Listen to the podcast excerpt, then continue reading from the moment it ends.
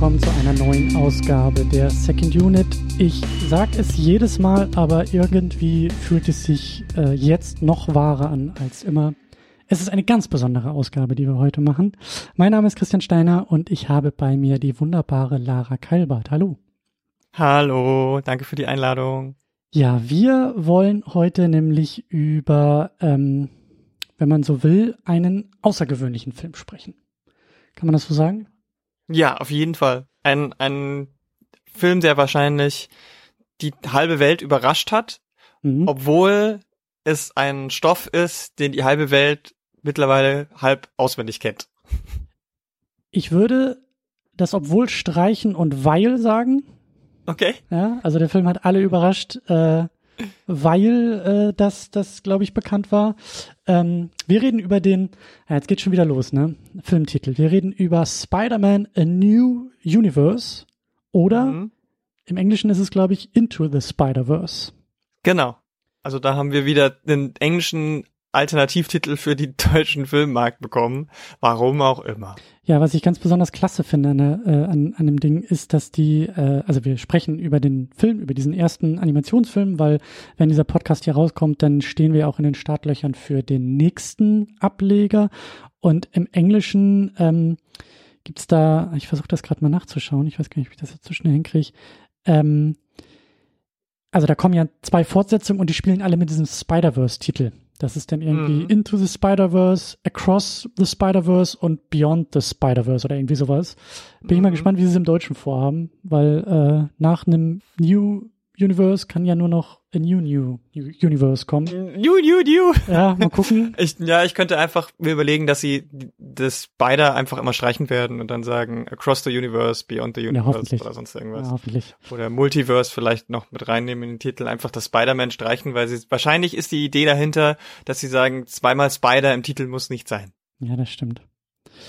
Aber ja, wir sprechen über den ersten, über äh, ja, ein Animationsfilm, der Filmgeschichte geschrieben hat, der, wie du sagst, äh, die Welt, glaube ich, im Sturm erobert hat, zumindest mich und mein Herz und ich glaube dich und dein Herz auch.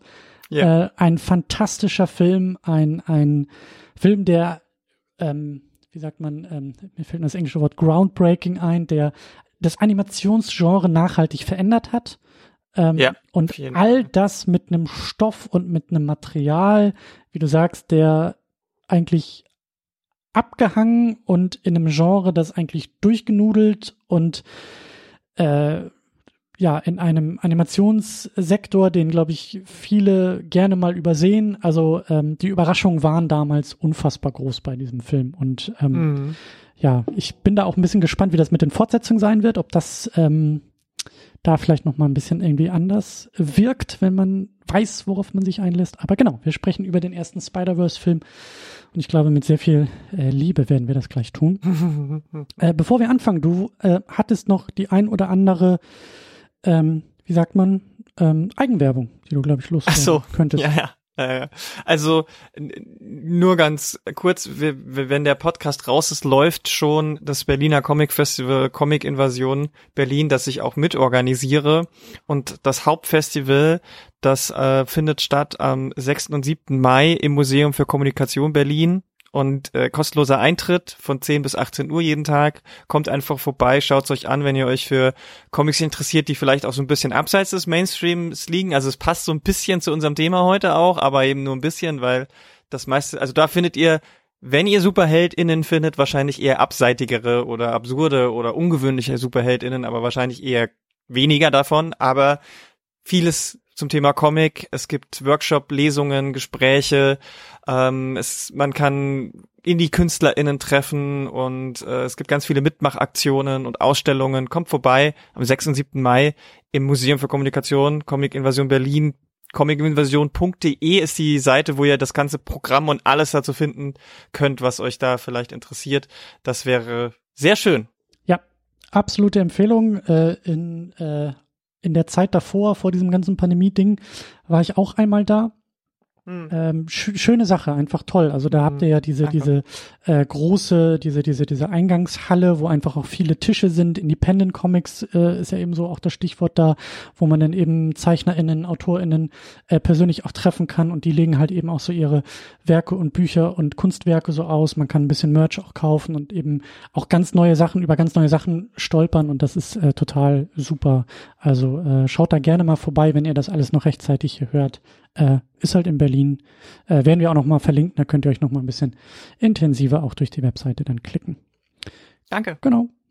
Äh, ja, dann der nächste, äh, das, die, die, die nächste äh, Hausmeistertätigkeit hier an dieser Stelle ist natürlich der Blog, der sich mit Steady äh, befasst. Natürlich ein großes, großes Dankeschön an alle, die diesen Podcast auf Steady unterstützen und immer noch unterstützen. Ich weiß, in den letzten Wochen und Monaten ist das hier alles ein bisschen rarer geworden. Da werde ich hoffentlich auch noch mal mit ein bisschen mehr Luft in einer State of the Unit drauf eingehen. Äh, wieso, weshalb, warum und was gerade so Phase ist. Es bewegt sich auf jeden Fall wieder einiges hinter den Kulissen aber äh, die, der Podcast-Output ist ein bisschen geringer auch, als ich das gerne hätte. Aber vielen Dank an alle, die trotzdem und vielleicht auch gerade deswegen noch weiter unterstützen. Eure Unterstützung ist äh, gut, tut gut, kommt an und ist auch in diesen Zeiten ganz, ganz wichtig. Ganz besonderen Dank an Anne und an Sebastian, die das äh, besonders fleißig tun. Und ähm, wenn wir schon beim Thema Steady sind und Steady-Unterstützung und Steady als äh, Blog. Ähm, ja, auch ein Grund, warum so hinter den Kulissen so einiges los ist. Ähm, ich habe einen Newsletter eingerichtet. Einfach mal drüben bei Steady. Da müsst ihr gar nichts für zahlen, da müsst ihr nicht für unterstützen, aber Steady ist eine ganz tolle Plattform, um eben kostenfreie, kostenlose Newsletter auch zu schreiben und zu verteilen. Also da könnt ihr euch auch nochmal reinklicken. Wenn ihr wissen wollt, äh, auch jenseits von State of the Unit, äh, Podcasts und Videopodcasts ähm, schreibe ich das Ganze nämlich dort auch mal ein bisschen auf. Das kommt dann auch immer mal so wieder alle paar Wochen zu euch äh, ins äh, E-Mail-Postfach, weil ja das Thema Social Media momentan irgendwie auch ein bisschen schwierig und kompliziert ist. Ähm, ich bin so unfassbar müde geworden, was Twitter angeht und äh, könnte euch da nochmal, wenn ihr so drei bis äh, acht Stunden Zeit habt, ähm, erzählen, wieso, weshalb, warum. Ähm, also wenn ihr einfach mitkriegen wollt in Textform, in Stichwortform, so was passiert gerade, was ist gerade los, was ist gerade veröffentlicht, habe ich was verpasst, der Newsletter ist eigentlich jetzt das Medium der Wahl. Da könnt ihr euch mal äh, durchklicken. Das habe ich hier in den Shownotes auch verlinkt. Äh, einfach eure E-Mail-Adresse eintragen und dann kriegt ihr, wenn ich mal wieder in die Tasten hau, ein bisschen kompakter äh, Informationen. Ich versuche auch immer ein paar Empfehlungen reinzuschmeißen, so was ich gerade irgendwie gucke, was Serien angeht oder wenn ich Comics lese oder irgendwelche äh, Filme geguckt habe, die gar nichts mit dem Podcast irgendwie zu tun haben, dann äh, gibt es da auch immer so einen kleinen Empfehlungsblock in Sachen äh, Entertainment, Unterhaltung. Also klickt euch da gerne mal rein, dann bleibt ihr äh, tatsächlich am besten informiert. Und äh, cool. Genau. Ja. Also, Steady Block Ende. Und damit kommen wir auch zum Thema äh, Vorverständnis. So nennen wir das mhm. ja immer. Ähm, wir haben es schon ein bisschen angerissen. Ähm, wie bist du denn damals, so du, du, du hast ja auch gesagt, so die ganze Welt überrascht, wie bist du denn damals, wie hast du auf den Trailer reagiert, wie bist du vermutlich ins Kino gegangen, als der Ende 2018 rauskam? Wie, wie war das da so für dich? Also als der Trailer rauskam, war ich schon sofort in den Bann gezogen. Das sah so krass aus. Also man hat ja in dem Trailer schon gesehen, das ist kein Standard-Animationsfilm. Das ist kein Film, der versucht, möglichst hyperrealistisch Menschen und Umgebungen darzustellen, sondern der ganz bewusst auch auf das Ursprungsmedium Comic und Cartoon sich beruft, aber nicht nur nach hinten guckt, sondern eben auch nach vorne, nach rechts und nach links. Also es ist quasi auf der auf der Produktionsebene ein eigenes Multiversum, könnte man sagen, weil das war in den, weiß ich nicht, eineinhalb Minuten Trailern schon erkenntlich, dass das wird was ganz Großes. Allein aus dieser Perspektive. Und natürlich ist dann aber immer auch die Frage, Spider-Man, wir haben in den Realverfilmungen in den letzten Jahren mehrere Versionen mit mehreren Schauspielern, immer wieder mit Reboots quasi auch verbunden gesehen. Äh, parallel dazu auch auf der ähm, Animationsserienebene gab es in den letzten 10, 15 Jahren auch unzählig viele Versionen davon. Dann wurde das Videospiel ganz groß. Äh, Sony hat da so eine so eine Eigenproduktion gemacht, wo es wieder ein eigener Spider-Man war. Also das Thema Spider-Man war in den letzten zehn Jahren einfach überall und omnipräsent und irgendwann könnte man ja denken, dass das vielleicht so ein bisschen dazu führt, dass man der ganzen Sache müde wird, ein bisschen überdrüssig. Ja, ja, ich weiß, Onkel Ben, bla, große Kraft, bla. Und am Ende ähm, schafft er es irgendwie, aber trotzdem war das irgendwie anders schon. Erstens war es natürlich auch ein riesen, riesengroßer Schritt, weil es endlich, endlich nach, weiß ich nicht wie viel Jahren, doch mal nicht Peter Parker in der Hauptrolle war, sondern eben Miles Morales ähm, und damit eben auch ein ein Spider-Man, ein Superheld, der schwarz ist, der sogar multiracial ist, weil er ja ähm, nicht nur ähm, also afroamerikanische Wurzeln hat, sondern eben auch Hispanic-Wurzeln. Und das ist gerade für diese marginalisierten Communities natürlich auch extrem wichtig, weil es halt immer noch viel zu wenige von diesen Superheldinnen in dem Mainstream schaffen. Und das war zusätzlich noch dazu eben ein riesiger Schritt, ähm, weil ich zum Beispiel damals als der neue Spider-Man Realfilm, der dann auch irgendwo ins MCU mit rüber äh, purzeln sollte, äh, angekündigt wurde, habe ich immer, immer, immer gehofft, dass es Miles wird. Und es sei dann doch wieder Peter geworden mit Tom Holland und dementsprechend war ich dann froh, dass es so geworden ist und dass es ausgerechnet dann dieser Film ist, der den, der dem Spider-Man Mythos wieder so ein bisschen auch neu, neues Leben und äh, frische Ideen einhaucht, das, äh, das ist natürlich besonders cool und ich bin ins Kino gegangen, mehrfach. Ich war auch mit Freunden aus anderen Städten extra nochmal im Kino, da gab's dann so Aufsteller. Und es ging ja damals dann auch diese, passend zu diesem Animationsfilm, haben gerade viele ZeichnerInnen und, und Leute, die irgendwie comic-affin sind, die eigene Spider-Persona, Spider-Sona abgekürzt, äh, auf Social Medias geteilt, wo jeder so seine eigene Version von sich oder seine Traumvorstellung von einer Spider-Person gemacht hat und da, da gab es so einen Aufsteller, wo man sich irgendwie mit dem Kopf durch so so so einen Aufsteller durch und dann war man selber Spider-Man und so. Also es war, ich war da voll drin und ich meine, ich bin jetzt, ich war damals 2008 schon auch schon keine 16 mehr, aber ähm, Spider-Man ist halt, ich bin mit Spider-Man aufgewachsen. Spider-Man war mein Held, so. Und das, alle Spider-Personen sind einfach, das ist die, die äh, Superheldinnenfigur, mit der ich mich halt wirklich sehr, sehr stark identifiziert habe und immer noch irgendwie äh, sehr stark identifiziere, obwohl ich von den meisten dieser Sachen jetzt irgendwie auch nicht mehr so berührt bin. Also am ehesten lese ich noch die Spider-Woman-Geschichten, die aber ja bisher noch gar nicht vorkamen.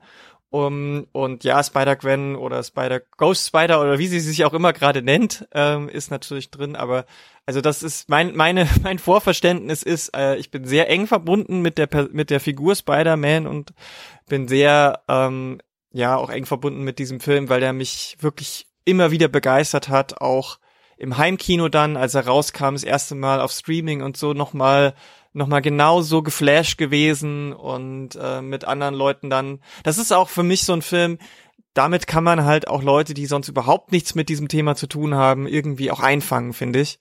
Und dementsprechend ja. habe ich da schon, habe ich, finde ich da im besten Sinne positiv vorbelastet. Ja, ja. Ähm, spannend. Äh, Spider People sind deine People. Ähm, ja. Ich äh, bin ja, äh, wie man vielleicht auch weiß, ein riesengroßer Superman-Fan. Äh, bei mir ist es ja eher immer äh, äh, Superman, der so meine Figur ist. Äh, besonders auch in den Comics. Und ich mhm. warte immer noch darauf, einen wirklich fantastischen, also so ein Film wie jetzt Spider-Verse äh, mit Superman, egal in welchem Medium, in welcher Form, wie auch immer, aber ich warte immer noch darauf, zu Lebzeiten so einen Film neu im Kino sehen zu können, der, der, der mich so fühlen lässt wie jetzt dieser Spider-Verse-Film. Also werde ich gleich auch noch mal ein bisschen drauf eingehen, weil ich äh, merke das jetzt auch Spider-Man ist für mich irgendwie, also Spider-Man kommt für mich immer so, so, so, so überraschend so aus der Ecke und schafft es dann, gerade im Kino, mich halt einfach, wenn es funktioniert, also mich halt wirklich ähm, emotional auch irgendwie zu packen. Also äh, bei mir war es damals so, dass der erste Spider-Man, der, der Sam Raimi Spider-Man, mhm. der kam also 2002 raus, da war ich dann irgendwie 15 ähm, und den habe ich damals im Kino geguckt. Die Anekdote habe ich, glaube ich, auch schon mal äh, des Öfteren hier erzählt.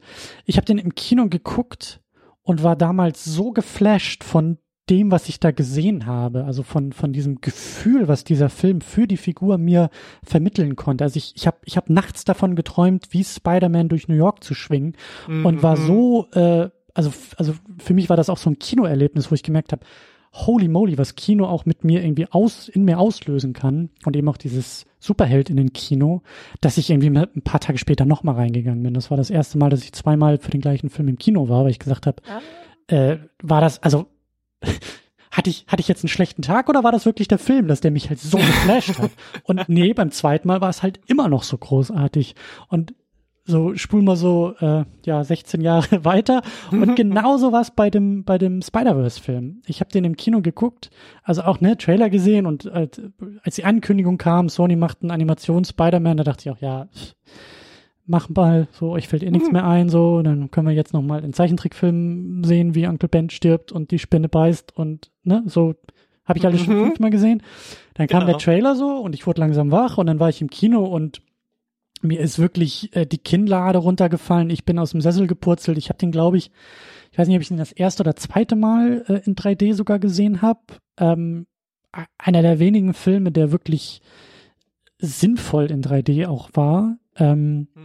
Und dann auch das zweite Mal dann, dann, dann auch mit Leuten geguckt, so auch diese Kinoerfahrung gemacht, so ähm, wie du gesagt hast, so Leute von dem Film zu überzeugen, also so ins Kino mitzunehmen, die sagen, ja, mal gucken und du weißt aber, was die erwartet und du sitzt neben denen im Kinosessel und spürst, wie deren Energie auf dich überschwingt, weil du sagst, ja, geht mir gerade genauso, ging mir beim ersten Mal auch so. Äh, dieses, diese Erfahrung, bei der du einfach nicht glauben kannst, was du gerade erlebst und siehst. Mhm. Das war damals auch schon der erste Spider-Man und das ist jetzt dieser Into the Spider-Verse für mich auch gewesen. Und ich hatte auch wieder Pippi in den Augen, als ich den hier im Heimkino irgendwie völlig übermüdet abends geguckt habe und gemerkt habe, warum mich auch diesen, diese Stoffe und auch diese Mythen und diese Erzählung einfach so fantastisch finde. Mhm. Ähm, und umso interessanter und überraschender das Ganze, wie du ja auch angerissen hast, in einer Mythologie erzählt zu bekommen, von der wir eigentlich alle dachten, wir wären schon durch damit. Also Spider, mhm. das Spider-Man 16 Jahre nach dem ersten Film und wie du gesagt hast, wir haben wir haben äh, Tobey Maguire gesehen. Ich habe die Amazing Spider-Man-Dinger im Kino gesehen, die Marvel-Varianten gesehen. Und es ist ja im Kern irgendwie immer wieder das Gleiche gewesen. Ja. Um jetzt aber so einen Befreiungsschlag zu erleben, der sagt, da möchte ich auch ganz intensiv nochmal mit dir drüber sprechen, so der, der remixt, der neu erzählt, der auch in den Motiven das ja aufgreift. Statt große Kraft, voll große Verantwortung geht's hier um Erwartung. Ja, also mhm. die, die große Erwartung an Miles Morales ist ja das, was ihn beschäftigt. Und mhm. ich bin überrascht und ich bin begeistert und ich bin fasziniert von diesem Film, dass der es schafft, ähm, ja, ich weiß nicht, du kennst dich ein bisschen mehr aus. Wie alt ist Spider-Man? 60 Jahre, 50 Jahre, 70 Jahre? Das Thema ist eigentlich durch, aber trotzdem mhm sagt der Film so, nee, wir haben noch eine ganze Menge hier zu erzählen, wenn wir es nur ein bisschen anders machen, wenn man uns lässt, wenn wir mal wieder Dinge ausprobieren, experimentieren und auch ein Wagnis eingehen. Leap of Faith ist ja auch das Motiv in diesem Film, ne? Ja. Also wenn wir ein, ja. einen Sprung ins Ungewisse machen. Mhm. Ähm, mhm. Und dann auch wieder sämtliche Kritik, finde ich, an dem Genre, das ausgetreten ist, an den Filmen, die immer das Gleiche erzählen, irgendwie auch alles so wegpusten kann für mich und sagt, wir sind noch lange nicht durch mit dem Thema und mit dem Medium und mit dem Genre. Und da wollen wir vielleicht gleich noch mal ein bisschen, ein bisschen intensiver. Äh, Auf jeden Fall müssen wir rein. auch, weil die Entstehung von Miles Morales Figur ist auch ganz, ganz, ganz hart verknüpft mit einer realpolitischen Entwicklung in den USA. Deswegen kann man das nicht trennen. Sehr gut. Also da müssen wir auf jeden Fall noch mal drüber sprechen. Sehr schön, ja. Ähm, lass uns vielleicht erstmal noch über den äh, Plot sprechen. Mhm. Über mhm. Äh, Spider-Man A New Universe. Was was passiert hier in dem Film? Was sehen wir hier? Erinnere uns gerne nochmal dran, was wir hier erlebt haben. Miles Gonzalez Morales ist ein ähm, ja, junger Teenager, so 16, 17 wahrscheinlich um den Dreh. Also nicht mehr ganz so jung, aber schon noch jung genug, der in Brooklyn aufgewachsen ist. Sein Vater ist äh, ganz normaler Straßenkopf, also fährt Streife. Die Mutter äh, arbeitet im Krankenhaus. Und er hat sich äh, qualifiziert für ein für eine neue weiterführende Schule, weil er eben ziemlich klug ist und er findet es aber eigentlich gar nicht so toll. Er will eigentlich lieber äh, in seinem liebgewonnenen Brooklyn bleiben, weil er das kennt, weil er das mag ähm, und eben auch weil das da kommt nämlich direkt schon das Stichwort, weil natürlich mit einer weiterführenden Schule für Leute, die extrem klug sind, große Erwartungen an ihn verknüpft werden, was er damit macht. So. Und er hat da keinen Bock drauf und will eigentlich da wieder weg und ähm, trifft sich dann unter dem, äh, weil er unter dem Erwartungsdruck leidet und mit seinen Eltern nicht drüber reden kann, wie das so oft ist mit Teenagern, sucht man sich irgendwelche anderen Vertrauenspersonen und das ist sein Onkel, sein Onkel Aaron, ähm, der eben nicht so diesen klassischen Weg gegangen ist, der irgendwie so eine Art Freelancer ist, glaubt Miles und äh, vertraut sich ihm an und mit dem kann er einfach nur abhängen. Und mit ihm zusammen geht er dann, weil Miles äh, sehr kreativ ist und sprayt, geht er in einen verlassenen U-Bahn-Tunnel und macht mit Aaron zusammen ein riesengroßes ähm, Graffiti. Und man merkt, ja, da, da ist er in seiner Welt, da fühlt er sich frei und ungezwungen und das nimmt ihm auch ganz viel Druck raus. Also es geht ihm danach auch deutlich besser. Aber dieses, äh, diese, dieser Ort, der ist verbunden mit einer anderen Sache und äh, da komme ich gleich zu. Und dann beißt ihn natürlich die radioaktive Spinne und er bekommt diese Kräfte.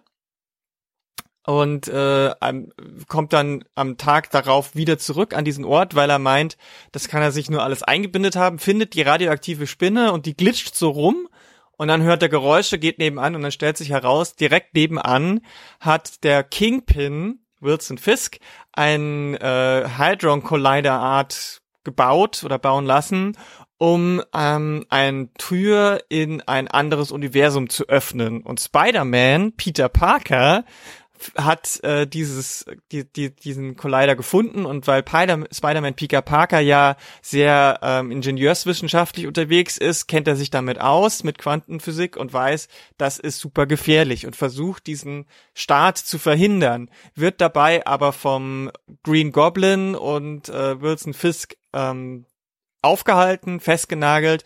Wilson Fisk äh, tötet Peter Parker Spider-Man, ähm, aber es kann noch kurz verhindert werden, kurz bevor es äh, zur Katastrophe kommt, dass der Hadron Collider wirklich in Aktion tritt und muss repariert werden.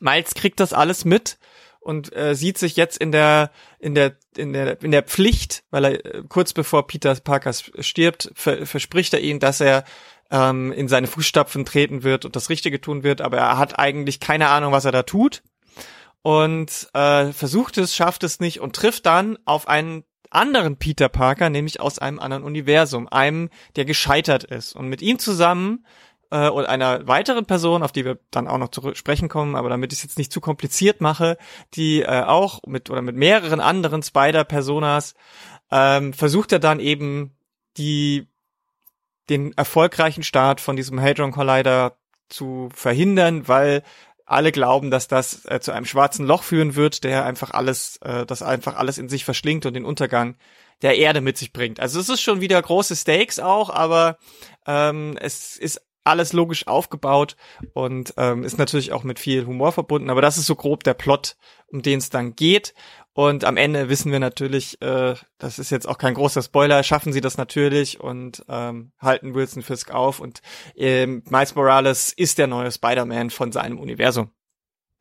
Das Universum namens Brooklyn, wie er im Film gefragt ja, wird. So, genau. Fand ich auch schön, ja. Ja. Genau. Ähm, ja, dann lass uns noch mal ein bisschen so den, den Cast durchgehen. Vielleicht auch eher ein bisschen ähm, ähm, stichwortartig so. Ähm, Regie geführt haben drei Leute, Bob Persichetti, Peter Ramsey und Rodney Rothman. Äh, geschrieben ist der von Phil Lord und Rodney Rothman und ähm, Lord und Miller haben ja auch äh, produziert. Also ich glaube, die waren ja auch so ein bisschen so die Schirmherren, die ja auch den Lego-Animationsfilm gemacht haben und ähm, diese ähm, Wolkig mit Aussicht auf Fleischbällchen, also die ich auch fantastisch lustig finde. Die mhm. Filme, äh, der Lego-Film, der erste, der war ja auch sehr äh, ähm, auch ein, ein, ein Überraschungserfolg, so auch was die ja. Inhalt und Qualität anging. Also die haben ja eigentlich schon äh, im Vorfeld bewiesen, dass die auch gut äh, in diesem Genre irgendwie arbeiten können. Dann haben wir einen Haufen fantastischer Leute, die ihre Stimmen leihen in diesem, in diesem Film. Ich gehe es mal schnell durch. Shamaik Moore als Miles Morales, Jake Johnson als Peter B. Parker, das ist der, wie du gesagt hast, gescheiterte Peter Parker, Haley Steinfeld als Gwen Stacy, als äh, Spider-Gwen, äh, Mahershala Ali als der Onkel Aaron, Brian Terry Henry als Jefferson Davis, also der Vater von, von äh, Miles Morales. Lily Tomlin als äh, Aunt May, die ganz schön äh, Ärsche treten kann in diesem Universum. äh, Luna Lorraine Velez als Rio Morales, die Mutter von Miles. Zoe Kravitz als Mary Jane, die ja zwischendurch auch nochmal rumrennt. John Mulaney als Spider-Ham, also die Spider-Schwein-Version, die wir ja auch noch sehen im Laufe des Filmes. Kimiko Glenn als Penny Parker, die Anime-Variante von Spider-Man, auch fantastisch. Äh, Nicolas Cage als Spider-Man Noir, schwarz-weiß und der es irgendwie schafft, immer wieder in geschlossenen Räumen Wind zu erzeugen, damit sein Cape flattert. Catherine Hahn, fantastisch als Doc Ock. Ich hoffe, die kommt auch noch öfter vor in den Fortsetzungen. Leaf Schreiber als Wilson Fisk, als, als Kingpin. Chris Pine, der am Anfang kurz der Peter Parker in diesem Universum ist, der dann im Laufe dieser Auseinandersetzung dann auch verstirbt. Oscar Isaac in den Credits nochmal als äh, Interesting Person Nummer eins. Ja, so findet man Spoiler. Und natürlich Stan Lee, der, glaube ich, somit die letzte äh, Cameo-Aufnahme auch vor seinem Tod, glaube ich, äh, mhm. hier gemacht hat. Ne? Da gab es dann auch große äh, Dedication am Ende des Filmes, weil er, glaube ich, dann kurz danach äh, verstorben ist oder kurz bevor der Film rauskam, so, aber während der Produktion verstorben ist. Ja, ähm, absolut fantastisch äh, besetzt und äh, gesprochen und ähm, ja, vielleicht auch so ein bisschen so, äh, vielleicht können wir damit auch rübergehen in Richtung äh, Filmbesprechung, weil ja eben auch das allererste, was mir einfällt und was sich ja eben auch in dieser Castingliste auch schon zeigt, ist so dieser ganze Style, ist die Inszenierung, ist eben dieser Ansatz von Multiversum, worüber wir vielleicht am Ende noch, am Ende noch mal ein bisschen sprechen werden. Mhm. Das Ganze aber eben auch aufzugreifen und zu sagen, ja, es gibt den Schwarz-Weiß Spider-Man, der irgendwie aus den 30ern äh, äh, ne, als Detective irgendwie unterwegs ist und es gibt irgendwie die Anime-Variante und die verschiedensten Peter Parkers, die mhm. ähm, also besonders der von Jack Johnson gespielte Peter Parker, der auf einmal so in dieser Mentor-Rolle ist und ähm, also gerade so die die drei wichtigsten Spider-People sind ja Miles, Peter B. Parker und Gwen Stacy, die ja auch mhm. Ähm, so ihre eigenen ähm, ähm, Päckchen zu tragen haben und im Laufe des Filmes auch so ihre eigenen Konflikte lösen. Und das schafft der Film halt alles in einen, ich will nicht sagen Mischmasch, das ist das falsche Wort, aber in einem fantastischen Style und Remix und wie du sagst, Comic, ähm, Comic-Ästhetik, aber auch Comic Spirit und Comic, mm, ähm, genau. Also nicht nur, nicht, nicht nur, nicht nur in der, in der, auf der Oberfläche ist das ja. und atmet das Comic, sondern in, in allem. Und ja. das ist natürlich das, was auch am meisten erstmal auffällt und auch damals den Trailer halt so, so, so äh, mit so einem Bang einfach in die Welt gesetzt hat. So dieser ganze Style und die Inszenierung und dieses Comichafte. Was ich halt, wenn man den Cast so durchgeht, halt schon interessant finde, ist, dass ja äh, fast, also dass viele davon ja dann tatsächlich auch ins MCU Realfilm mhm drüber gewechselt hat, was damals ja noch keiner wusste. Also Catherine Hahn mhm. äh, ist, ist ja dann in die Vision-Serie rüber und kriegt ja jetzt ihre eigenen Dinge mit einer ganz anderen Figur, als sie sie hier spricht zum Beispiel. Oder auch ähm, ähm, Haley Steinfeld, die ja jetzt äh, mit mit äh, hier Hawkeye mhm. äh, auch wieder reingekommen ist. Mahershala Ali soll ja den neuen äh, Blade spielen. Also es ist wirklich äh, schon ganz witzig, dass das Oscar so ist, wie Schreiber ja, Oscar Isaac mit mit Moon Knight, Lief Schreiber ist aus den alten X-Men-Filmen.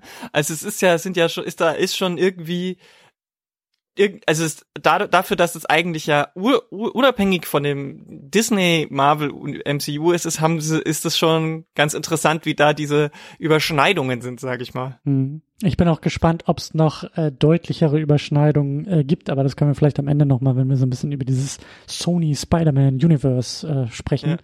Ähm, aber, aber ich finde zum Beispiel, also erstens, Sean-Mike Moore war mir total unbekannt. Mhm. Ähm, ich kannte den gar nicht, aber ich fand, der hat das Voice Acting ex, also super, ja. richtig gut. Es war passend.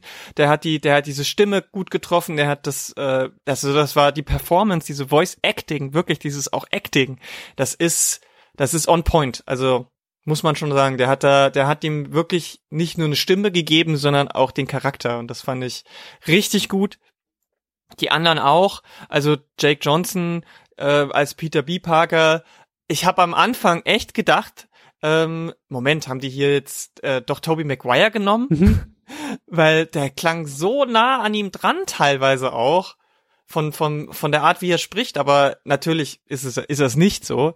Ähm, und Haley Steinfeld als Gwen ist wie Arsch auf Eimer eigentlich. Das ist jetzt eigentlich eher das Problem, dass sie jetzt quasi zwei Figuren irgendwie äh, äh, an sich kleben hat und das natürlich auf Dauer irgendwie schwierig wird, weil wenn dann doch jetzt irgendwann mal ähm, Ghost Spider, Gwen Stacy, Spider-Woman in die in das MCU kommt, dann gibt's natürlich, dann muss das recastet werden. Also muss man mal sehen. Aber auch Mahershala Ali als Uncle Aaron wirklich gut. Ähm, also das, das ist von vorn bis hinten. Ähm, der Cast ist nicht nur nach Namen oder oder Celebrity-Status oder sowas genommen worden, sondern die haben auch geguckt, dass das irgendwie passt. Ja. Fantastisch besetzt und eben auch, wie du sagst, äh, fantastisch äh, gespielt in einem, in einem Voice Acting. Ähm, ja, vielleicht auch noch ein bisschen, ein bisschen noch äh, weiter so zu dieser, zu dieser Inszenierung. Ähm, ich war jetzt auch echt geflasht wieder. Also der Film ist ja auch absolut kompromisslos, beginnt in der ersten Sekunde schon gleich äh, in Sachen Style, also der nimmt sich ja nicht irgendwie großartig zurück. Ja, also allein schon Nö. die Einblendung der, der Filmstudios fangen an rumzuglitschen und äh, also das finde ich halt auch alles sehr, sehr mutig. Also ich habe irgendwie auch gehört, dass die lange, äh, also dass das Filmstudio Sony wohl irgendwie auch so ein bisschen unsicher war, ähm, ob der Style, ob das alles gut ankommt, so, ob mhm. man sich damit nicht irgendwie eher blamiert oder eher ja. Probleme schafft, so und und umso geiler, dass der Film halt einfach direkt von vorne diesen Style auch zelebriert und lebt. Also das, das meine ich so mit mit kompromisslos. Ja, der, der, absolut. Und und auch da so wieder so eine so eine so eine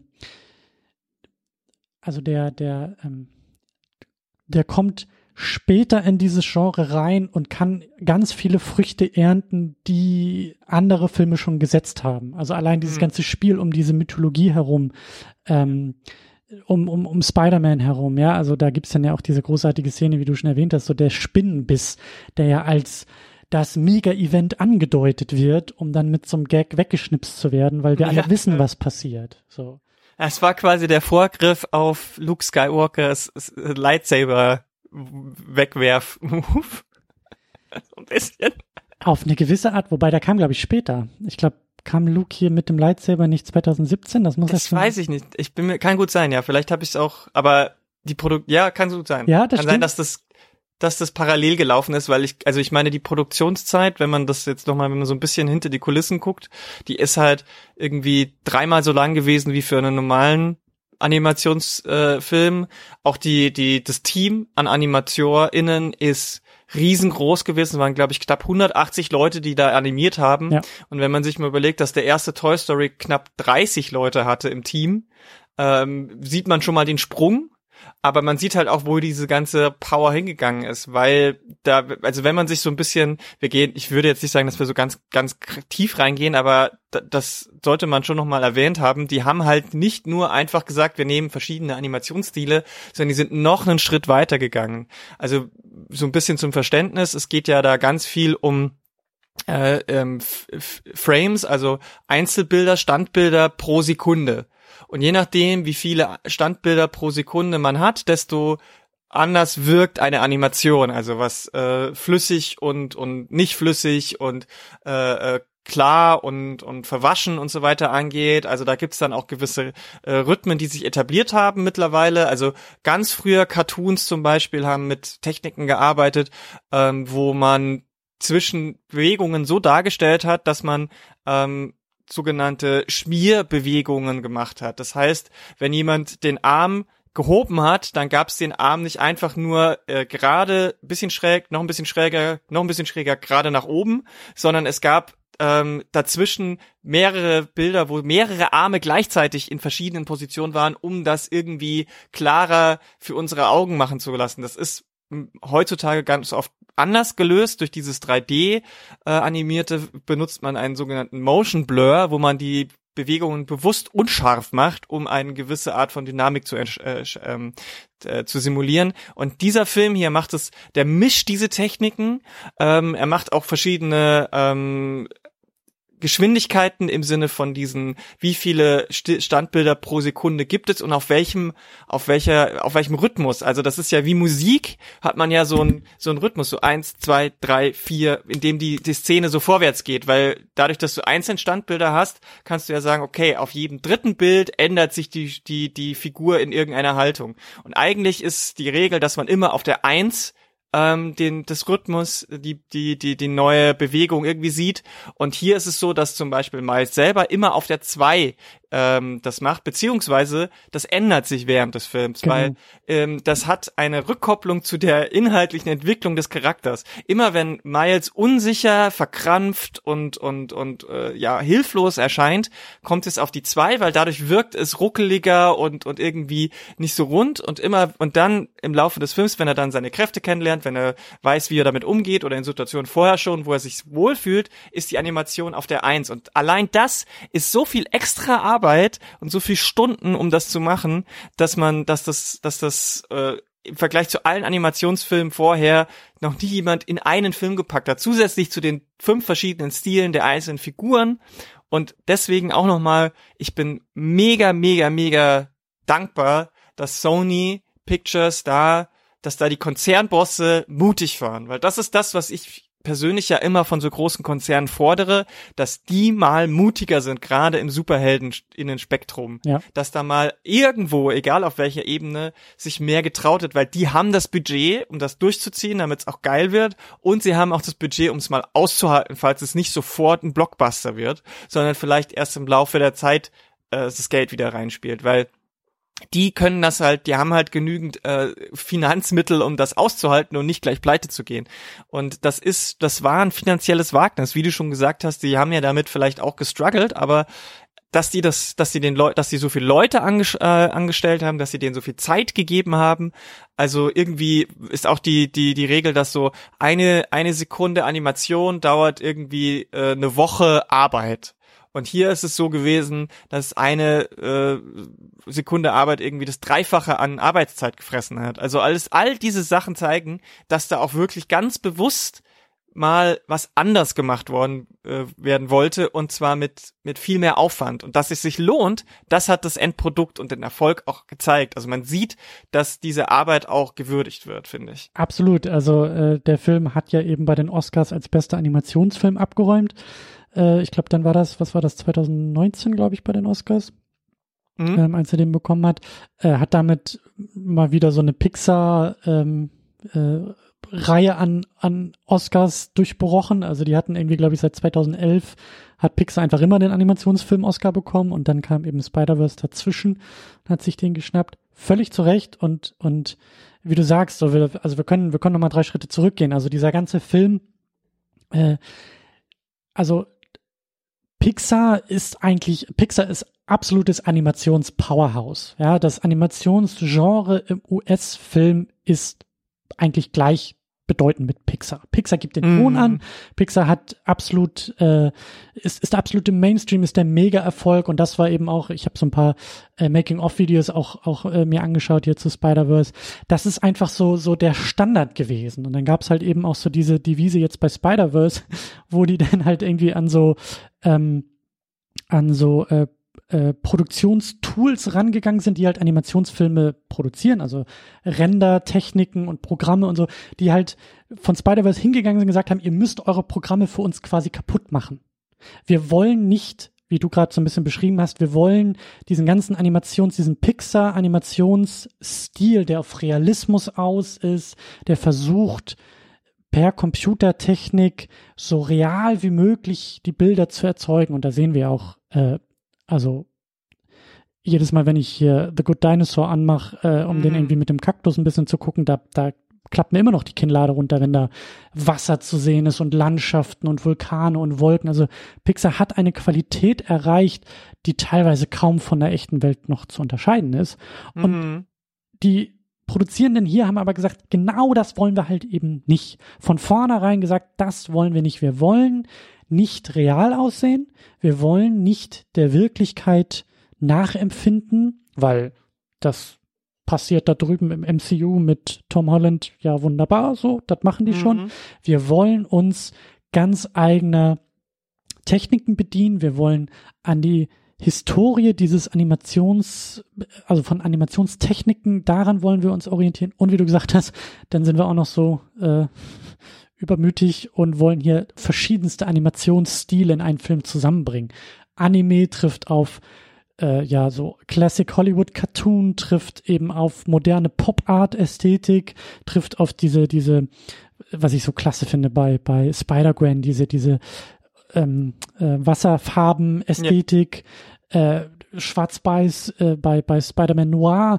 Also all diese Animationsstile haben ja eben auch eigene Regeln, eigene Techniken, eigene Maßstäbe, die dann auch noch in manchen Szenen aufeinander prallen. Und dann noch miteinander und untereinander funktionieren müssen. Und das mhm. allein ist ein Mehraufwand an Arbeit, der den gerade am Anfang unfassbar viel Zeit auch gekostet hat, um herauszufinden, ob das überhaupt funktioniert und wie das funktionieren kann. Und wie du gesagt hast, resultiert einfach in unfassbar viel Arbeit, Arbeitszeit und äh, ja Energie, die da reingesteckt werden muss. Aber hat sich halt komplett gelohnt. So. Auf jeden Fall, auf jeden Fall, weil dadurch, also das, der, der Film muss dann eben nicht ähm, so vielleicht wie andere Animationsfilme auf der Inhaltsebene äh, ständig irgendwie uns äh, bei der Stange halten mit irgendwelchen Überraschungspowwows, sondern jede Sekunde des Films ist an sich für sich genommen schon einfach beeindruckend. Also wir, wenn wir das gucken, ähm, und das ist bei mir immer noch so, ich bin einfach so im wahrsten Sinne des Wortes geflasht davon. Also es ist, äh, es ist, ist ganz schwierig, das auch so in Worte zu fassen, weil es ist, die, wenn man, es gibt diesen Ausdruck spektakuläre Bilder, ganz oft auch in Kritiken und so.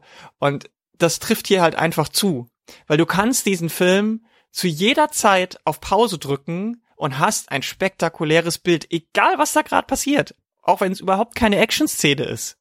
Und ich finde, dass gerade der Film auch damit triumphiert, dass er eben nicht so sehr sich auf Action verlässt, auch wenn die Action-Szenen, die er macht, nochmal eine Schippe drauflegen, weil es durch diese Animationstechniken auch einfach Dinge passieren auf der Leinwand, die man als beim, beim Zuschauen mindestens beim ersten Mal, wenn nicht sogar noch beim zweiten Mal überhaupt nicht versteht, was da gerade alles abgeht. Ja.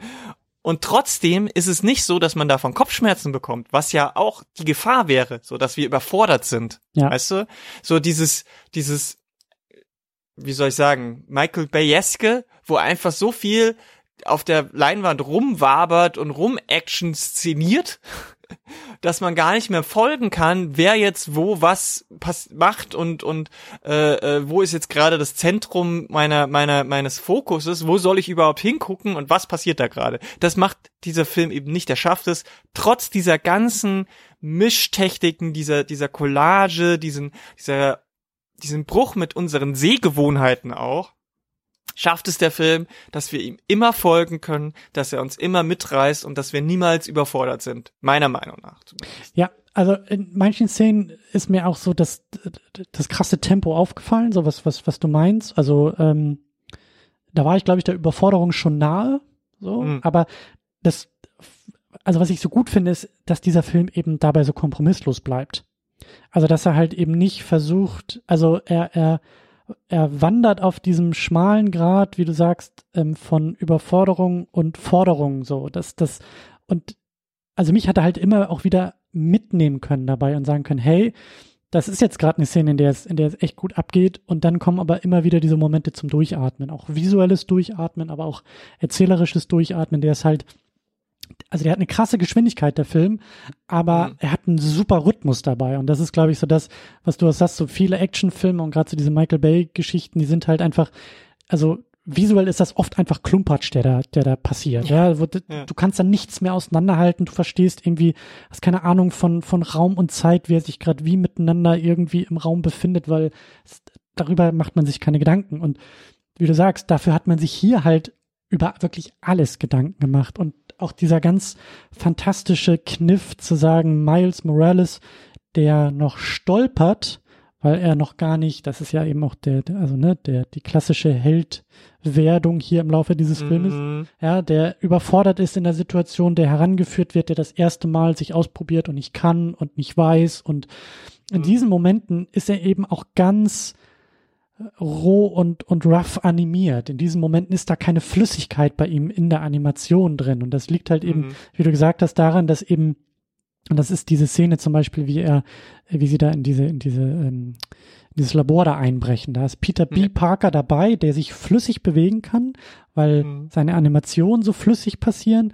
Und äh, Miles ist halt einfach in, der, in, dem, in demselben Bild bewegt er sich halt ähm, steifer, weil seine Bewegung quasi, ja, ja, wie du gesagt hast, halt nur auf diesen, auf diesen, auf diesen Tus animiert ist. Also das Bild besteht aus 24 Frames, aus 24 Einzelbildern und in jedem dieser Einzelbilder bewegt sich Peter B. Parker ein kleines bisschen weiter und damit total weich und Miles bleibt immer für zwei Bilder stehen. So. Ja. Ja. Super technisch und ich habe es am Anfang ja. auch nicht verstanden, bis ich auch so ein paar Videos gesehen habe, die mir gezeigt haben, ach so, er schwingt gerade durch die Gegend, aber erst jedes dritte Bild ist eine neue Bewegung. Und genau, genau. Ich, also wenn ich das nicht gelesen hätte, ich hätte es dir nicht erklären oder zeigen können. Ja. Aber jetzt, wo ich es gelesen habe, im Nachhinein dachte ich so, ah, deshalb hat sich die Szene so angefühlt. Deshalb, also gespürt habe ich da irgendwie was und das hat die Erzählung unterstrichen, ohne halt irgendwie auch also die gibt's auch, die Show-Effekte, die halt knallen ja. und dir zeigen, hey, hier sind Standbilder oder hier sind Panels, die aufgehen, hier sind Sprechblasen, Gedankenblasen, die sich ins Bild, Geräusche, die ausgeschrieben werden. Also da passiert ja manchmal auch ganz viel und das ist mhm. aber super subtil oder eben auch die Art, wie Schatten irgendwie animiert wurden, die halt oft eben aus dem Comic-Medium sich Zeichenstil bedient haben mhm. ähm, und damit auch diesem, diesem Ursprungsmedium ganz viel Respekt zollen und ganz viel davon übernehmen und ja, also hm. da etwas schaffen, etwas Frisches, etwas Eigenes, etwas anderes schaffen, was ich eigentlich auch für unmöglich gehalten habe und was für mich dann auch, also wo ich mich, wo ich mir an die eigene Nase fassen musste und sagen musste, okay, manchmal ist der Zynismus im Vorfeld nicht gerechtfertigt, äh, Vielleicht am Ende noch ein bisschen mehr dazu. Aber hier war das nicht nur, vielleicht hat man auch aus der Not eine Tugend gemacht. Ja, man kann halt, Sony darf halt irgendwie keinen Realfilm, ich weiß nicht, wie die Verträge geschrieben sind, aber die Anwälte und Anwältinnen haben gesagt, Sony darf vieles, aber vieles auch nicht. Und irgendwie mhm. ist daraus, glaube ich, dann so dieses Animationsding entstanden, zu sagen, okay, das können wir machen. Mhm. Im Animationsbereich können wir machen, was wir wollen, so. Und dann hat man auch gemacht, was man wollte. Oder Lord und Miller haben gemacht, was sie schon immer machen wollten. Und das, da kommt einfach alles zusammen und verbindet sich in etwas komplett Neuem, etwas Frischem und immer wieder auch mit diesem Remix-Gedanken, weil die ja. Einzelteile sind bekannt. Die Erzählung, auch was du angedeutet hast, die, also wenn du so runterschreibst, Miles wird von der Spinne gebissen und wird zum Superhelden, dann rollen wir alle mit den Augen und sagen, nicht schon wieder. Ja. ja. Aber der Film schafft es halt immer wieder, und vielleicht schaffen wir das gleich auch noch ein paar erzählerische Remixe nochmal ja. aufzugreifen. Der schafft es halt in diesem Remix-Gedanken äh, irgendwie alles anders und neu und frisch und aufregend zu machen. Und das liebe ich einfach an dem Film. Ja, absolut. Also das ist, das kann man dem Film einfach nur äh, also da kann man, das kann man ihm nur zuschreiben, dass, dass das auch, dass da auch wirklich viel die extra, die, diese extra Meile gegangen wurde, diese, diese, diese Mehrarbeit auch bewusst gemacht wurde hier, das ist kein schneller Gimmick-Film, wo man sagt, ach, wir machen mal hier drei verschiedene lustige Spider-Figuren mit äh, drei verschiedenen Stilen. Es ist also uh, kein Morbius und kein Venom und, ah nee, ich greife vor, Entschuldigung. du greifst vor, ja. Sondern hier wurde wirklich ähm, sehr, sehr, sehr, sehr viel auch über ganz viel vermeintliche Kleinigkeiten nachgedacht. Und das, was du gerade noch gesagt hast, das äh, will ich auch nochmal unterstreichen auch wenn die Leute das überhaupt nicht wissen, was Frames, wie Beats, hä? Es funktioniert einfach. Du musst es gar nicht wissen, du musst es gar nicht erkennen, du musst nicht im Kino sitzen und sagen, oh, jetzt läuft es aber irgendwie ja. schräg, sondern du siehst und es funktioniert einfach. Es funktioniert einfach auf einer ähm, auf dieser emotionalen Erfahrung und ich glaube, das das macht das zeichnet diesen Film aus und man sieht ja auch alle Animationsfilme, die danach in eine neue Produktion gegangen sind, versuchen da irgendwie sich was rauszuziehen. Das ist super stark auffällig, wenn man sich die Trailer für Filme, die dann so ein Jahr später äh, angekündigt wurden, anguckt oder zwei Jahre, äh, dass die sich da ganz stark auch inspirieren haben lassen von. Also das ist sehr ein, ein sehr offensichtlich, finde ich auch. Was ich auch so klasse finde bei dem Film, ähm, der schafft es auch, ähm, ich glaube, ich glaube, der schafft es sehr gut, auch so generationsübergreifend zu funktionieren. Also der Film mhm. funktioniert, der Film ist ein fantastischer Spider-Man-Film. Wenn das der erste Spider-Man ist, den du im Kino siehst oder im Heimkino siehst, ja. dann weißt du, da kannst du ja die Finger nachlecken. Da ist kein, kein, ne, so das, was ich immer sag, so mit Superman, so ja, sorry, gibt halt einfach nur den Guten aus 78. So, ich weiß, dass Filme sich verändert haben und dass heute kaum vielleicht noch jemanden irgendwie so, ne, wenn du den mit 15 mhm. das erste Mal guckst, dann, dann gähnst du vielleicht und sagst, ja. naja, ja. aber der, so, das funktioniert und der funktioniert halt genauso für die Generation Peter B. Parker, so, die mhm. 2002 im Kino gesessen haben, so wie wir wahrscheinlich und damals 15 waren gesagt haben, was passiert hier? Und das finde ich halt auch so, so toll, dass der Film, ich weiß auch gar nicht, wie sie das geschafft haben. Das sind ja alles äh, ältere, in der Regel Männer gewesen, die diesen Film irgendwie geschrieben und Regie und produziert haben, so, die es aber eben auch schaffen, diese ganze ähm, Jugendkultur aufzugreifen, Online-Kultur aufzugreifen, Remix, also allein der, die, die, die Musik, der, der, der Soundtrack, ich habe das, ja. also ich habe nochmal äh, vorhin in Vorbereitung bestimmt nochmal irgendwie zehnmal den Sunflower irgendwie durchlaufen lassen und habe gesehen, mm. irgendwie mhm. zwei Milliarden Views auf YouTube, wo ich mir dachte, ja, also vor, vor fünf Jahren habe ich den wahrscheinlich auch 500 Millionen Mal hintereinander gehört, weil das, also da bin ich, also da habe ich auch einen hohen Respekt vor, dass das halt auch alles so gut funktioniert hat, auch besonders der Humor, der, der Spider-Man, also der, der Spider-Man in unserer ja auch sehr digital geprägten Welt perfekt irgendwie aufgreift. Allein die Post-Credit-Szene, so, ne, diese, der, der Spider-Man, der auf sich selbst zeigt oder, also da waren auch viele Gags und, und Memes drin, die ich bis dahin gar nicht kannte, ja, aber mhm. die sich so organisch angefühlt haben. Das war halt nie so, dass ich das Gefühl hatte, oh, jetzt kommen hier irgendwie die alten Männer und wollen mal irgendwie den Schenkelklopfer und hahaha und hohoho. Ho, ho. Ja. Also, ich weiß nicht, ich, also ich, ich habe da, also als Mensch Mitte 30 mit Kind, der sagt, hohen Respekt davor, für eine Generation oder mindestens eine Generation nach dir auf Augenhöhe zu erzählen mhm. und diese Generation auch zu umarmen und halt eben nicht so wie ähm, äh, ja, halt nicht irgendwie mit Kappe rückwärts und Skateboard auf dem Rücken und Hi, Fellow ja. Kids, so die Nummer ja. irgendwie zu machen, so halt nicht, nicht irgendwie albern und platt und billig und falsch zu sein. Also da habe ich großen Respekt davor, wie man, wie man das genau. irgendwie schafft. So. Also es, der biedert sich nicht an. Der ist respektvoll genau. nach vorne und nach hinten und äh, ins Jetzt, aber er ist sich halt auch bewusst, was was was gerade passiert so. Also dieses ähm, im wahrsten Sinne des Wortes Selbstbewusstsein ist ein sehr gesundes Selbstbewusstsein, weil es sich halt auch in vielen Momenten nicht ernst nimmt, weil es weiß, dass es albern ist. Und ähm, das finde ich halt auch gut. Also es ist ein Film, der an den richtigen Stellen den richtigen Ton trifft. Und das ist ein, ja. das ist gerade bei Marvel immer noch eine Seltenheit. Also jetzt Marvel im, im, im auch Comic-Bereich so. Ähm, natürlich ist es Sony und nicht Marvel und Disney bla blub, aber wenn man sich diese ganzen Superhelden aus dem Marvel-Spektrum anguckt, dann ist es, ist, es trifft dieser Film halt auch wirklich genau diesen Ton und genau das, was ich auch an Spider-Man immer mochte. Der ist ja auch ein Held, der anders als viele andere, die ursprünglich ähm, ähm, aus dem Comic-Bereich kommen, eben dieses typische, ja, ich, ich weiß, dass es hier gerade um Leben und Tod geht, aber ich drop noch mal irgendwie einen, äh, einen ganz mhm. schlechten Dad-Joke, ähm, um vielleicht den anderen zu verwirren oder um mich halt davon abzubringen, zu denken, oh scheiße, oh scheiße, ich sterb grad. Das Problem ist, dass natürlich ähm, die ganzen MCU-Filme das auf alle ihre Figuren plötzlich angewendet haben, was halt einfach nicht irgendwann natürlich auch zu viel war und irgendwann auch nicht mehr funktioniert, weil, also ich meine, wenn dann ein Tony Stark vom Charakter her genauso ist wie ein Peter Parker, dann brauche ich die Unterschiede nicht mehr. So. Ja. Ähm, und und äh, Peter Parker bzw. Spider-Man hat das halt eigentlich in, in den Comics immer als einzige Person so gemacht. Die, die Figuren in den Comics sind halt eigentlich da ganz anders, äh, was von dem, wie sie vielleicht im MCU sind, zumindest bevor das MCU auch so erfolgreich wurde. Und das weiß dieser Film, dieser Animationsfilm halt auch.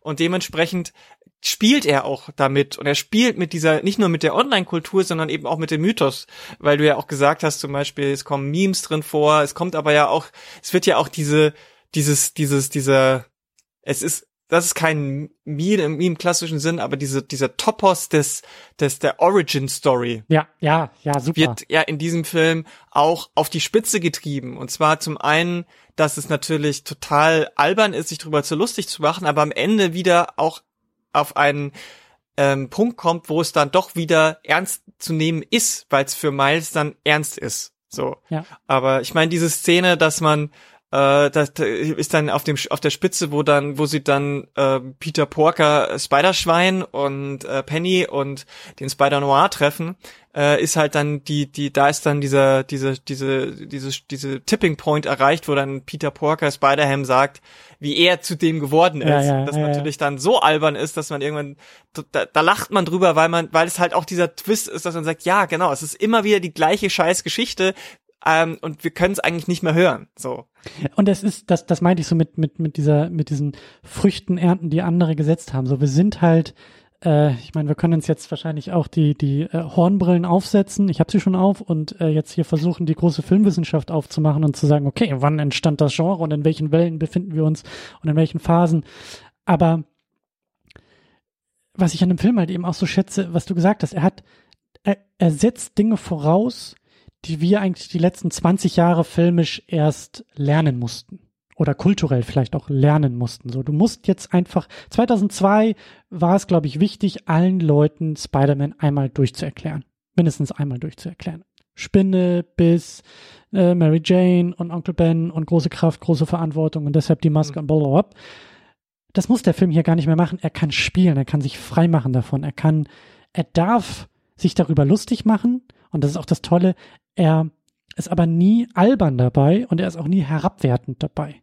Er genau. umarmt das Genre. Er ist, das meine ich auch gerade. Er ist gleichzeitig ein, ein, ein, ein Teilnehmer dieses Genres, ein Vertreter dieses, dieses Genres in allen Punkten. Also in, in also er, er also er, er ist das Genre. Er will sich davon nicht abgrenzen, aber er ist gleichzeitig selbstbewusst und, und wie du sagst, auch mit diesem Selbstbewusstsein über das Genre ausgestattet, um damit zu spielen, um sich frei zu machen, um durchzuatmen, um Spaß zu haben und eben innerhalb des Genres. Nicht nur irgendwie mal so ein Gag irgendwie im Dialog setzen, sondern was wir auch schon meinten, in der Inszenierung auch, auch alles zu umarmen, was er ist. Und da musste ich ein bisschen an Deadpool denken. Also mhm. Deadpool will, glaube ich, sein, was Spider-Verse hier äh, ist, nämlich äh, lustig und Spaß und umarmend.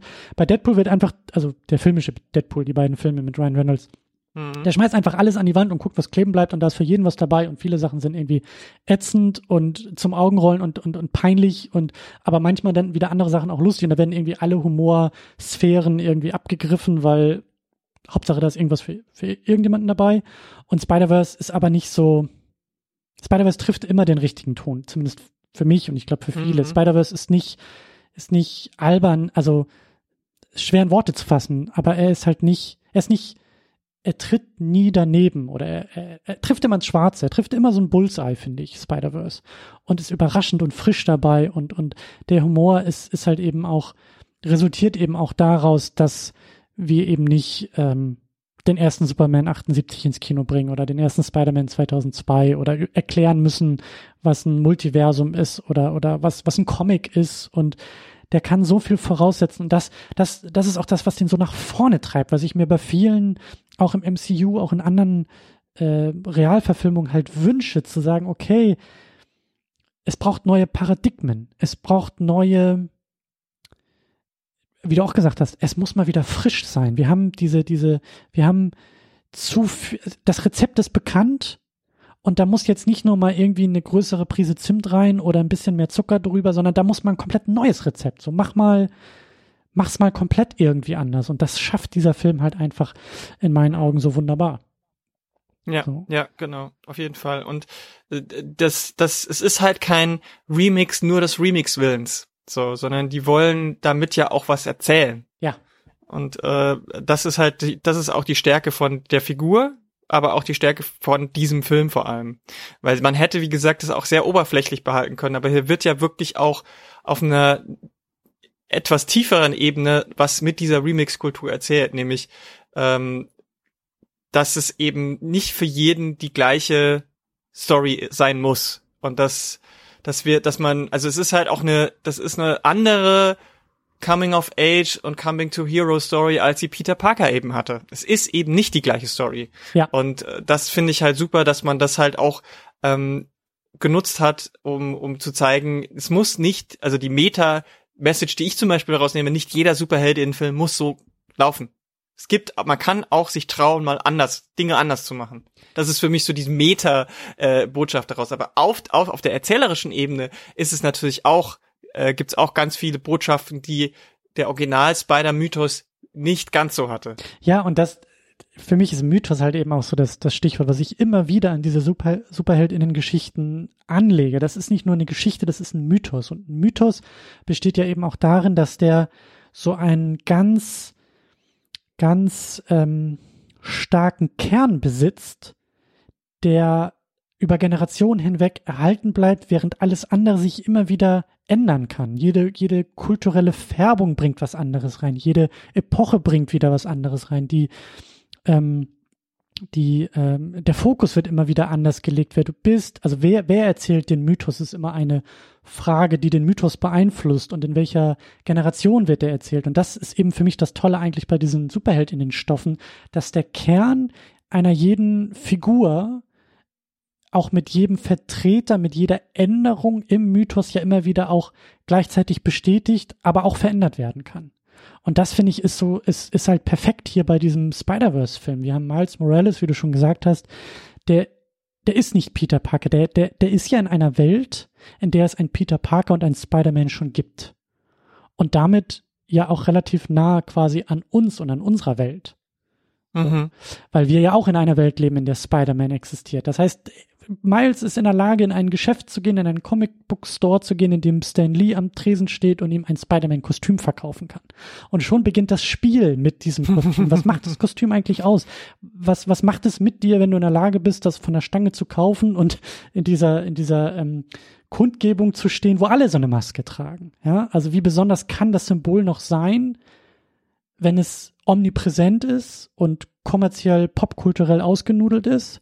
Und schon beginnt die Veränderung schon, schon, schon, und das macht der Film halt so toll, der ja sagt, naja, eigentlich können alle die Maske tragen, aber entscheidend ist ja, was das mit dir macht und mhm. wie du diese Maske ausfüllst und was diese Rolle für dich bedeutet. Und das ist mir auch jetzt beim vierten oder fünften Mal erst aufgefallen, ja, dass so die Kernmessage hier in diesem Film, der, der, der, der, das Kernthema ja auch schon wieder dieses, mit diesem Remix spielt. Wir wissen alle aus großer Kraft, voll große Verantwortung. Das hat Sam Raimi in seinem Spider-Man wirklich mit einem Satz perfekt, ja, also so weit perfektioniert, dass, dass du damit das ganze Genre erklären kannst.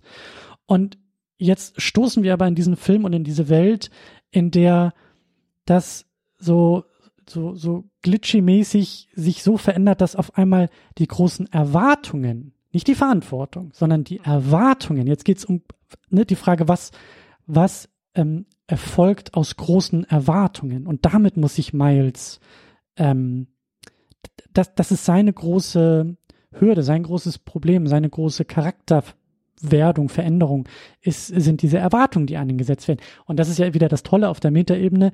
Das sind ja auch unsere Erwartungen. Wir gehen genau. in einen Kinofilm und sagen, so, jetzt wollen wir mal sehen, was dieser Miles Morales, der von sich behauptet, Spider-Man zu sein, ja. Ja. Also, ne, wir haben ja die Erwartung. Wir wissen, wer Spider-Man ist und jetzt muss der unsere Erwartung als Spider-Man erfüllen. So. Ja. Mit Skepsis. Ja. So. Ja. Und toll, wie der Film das alles zusammenbringt. Ja, vor allem, weil das ja tatsächlich auch so ein bisschen der Hauptbestandteil der ersten Spider-Man Comic-Reihe war. Also die, die, die, das Spider-Man, ähm, die Spider-Man-Reihe von Miles hieß, ist ja die Ultimate, also die ultimative Spider-Man. Spider-Man hat ja immer diese Adjektive. Und jedes Adjektiv hat ja einen anderen Spider-Man quasi gehabt, so ein bisschen. Ne? Amazing, Spectacular, Friendly Neighborhood. Und er ist halt Ultimate. Und da ist es ähnlich wie im Film halt auch so, dass ähm, der Original Spider-Man Peter Parker in dem Universum von Miles Morales auch stirbt. Ähm, ist ein bisschen ein anderes äh, Setting natürlich, aber ist schon sehr nah dran und äh, er aber trotz er auch diese diese ähm, Kräfte bekommt und er aber eigentlich gar nicht unbedingt Spider-Man sein will am Anfang, ähm, sich dazu ein bisschen überreden lässt. Und viele um ihn herum. In den Comics ist es tatsächlich so, dass äh, er von Shield eingesackt wird und von äh, Spider-Woman auch eingesackt wird und die sagen, wir finden es überhaupt nicht gut, dass du dir so einfach so ein Spider-Man-Kostüm anziehst und so tust, als wärst du das. Das hast du gar nicht, das, das hast du dir nicht verdient. So und ähm, das ist halt auch was, wo ich, wo ich sage, das passt, kommt in diesem Film halt auch mit rüber, so, weil man, man sieht ja am Anfang, und das ist ja eine ganz, ganz beeindruckende Szene auch, die allein die könnte man wahrscheinlich schon eine Stunde analysieren, was sie bedeutet. Ähm, was ist eigentlich, wenn ein beliebter Superheld innerhalb eines seines Universums, seiner Welt stirbt? Und wie geht da die Welt dann damit um? Was ist da der, der, der Fallout davon und so weiter. Und äh, das deutet der Film ja nur so ein bisschen an, aber erstmal gibt's halt diese dieses riesen Memorial, diese, diese, diese Gedenkveranstaltungen und so weiter. Und ähm, das ist schon, das ist schon auch einfach ein sehr, sehr beeindruckendes äh, Moment gewesen, relativ am Anfang. Und das stellt ihn natürlich auch direkt vor die Frage, wie kann er das eigentlich sein? Er tritt ja quasi die, das Erbe eines riesengroßen, beliebten Helden an, von dem alle ein bestimmtes Bild haben. Wie kann er als 17-jähriger äh, Junge da überhaupt mithalten so? Und das ist ja genau das, was dann am Ende rauskommt, dass er das nicht muss, weil er sein eigenes Leben leben muss. Er muss seinen eigenen Weg finden. Das ist jetzt auch nicht die riesen philosophische Erkenntnis und es gab es auch schon in vielen anderen Filmen, aber hier ist es einfach extrem gut umgesetzt, finde ich. Und da, da sind sie, da haben sie sich auch wirklich, äh, da haben sie wirklich diesen, diesen Geist auch der Vorlage extrem gut wieder umgesetzt. Und ähm, das, das finde ich halt, ist, deswegen ist der vielleicht auch so nah für viele von uns in unserem Alter an dem Sam, Ra an dem Sam Raimi Film dran, weil der das damals halt auch geschafft hatte, ja. diesen Geist der, des Original Spider-Mans, den wir, den wir so alle kannten vorher, ähm, auch wirklich in so einen Film zu transportieren. Und das ist ja auch das Tolle, was du gesagt hast, dieses, ähm, sein, nicht der Spider-Man zu sein, sondern sein eigener Spider-Man zu sein, zu sich selbst zu finden, bei sich selbst anzukommen, die, die, die, den eigenen Kern, die eigene Stärke zu finden. Ähm, und dass das auch immer ein Risiko ist, das sagt er ja auch, äh, Leap of Faith. Es ist immer, äh, zu sich zu stehen und mhm. äh, einen Weg zu wählen, das ist immer auch ein Risiko. Und das ist das Genre. Ja. Das ist jede Superheld-in-Geschichte ist im Kern ja auch wieder das. Und das finde ich so toll, also dass der Film ein, also einen, einen, hm, ich will nicht sagen, die Vorzeichen verändert, aber so, so, eine, so eine andere Variable reinbringt und eine Gleichung aufstellt und das Ergebnis, obwohl es sich anders anfühlt, ja eigentlich wieder perfekt reinpasst.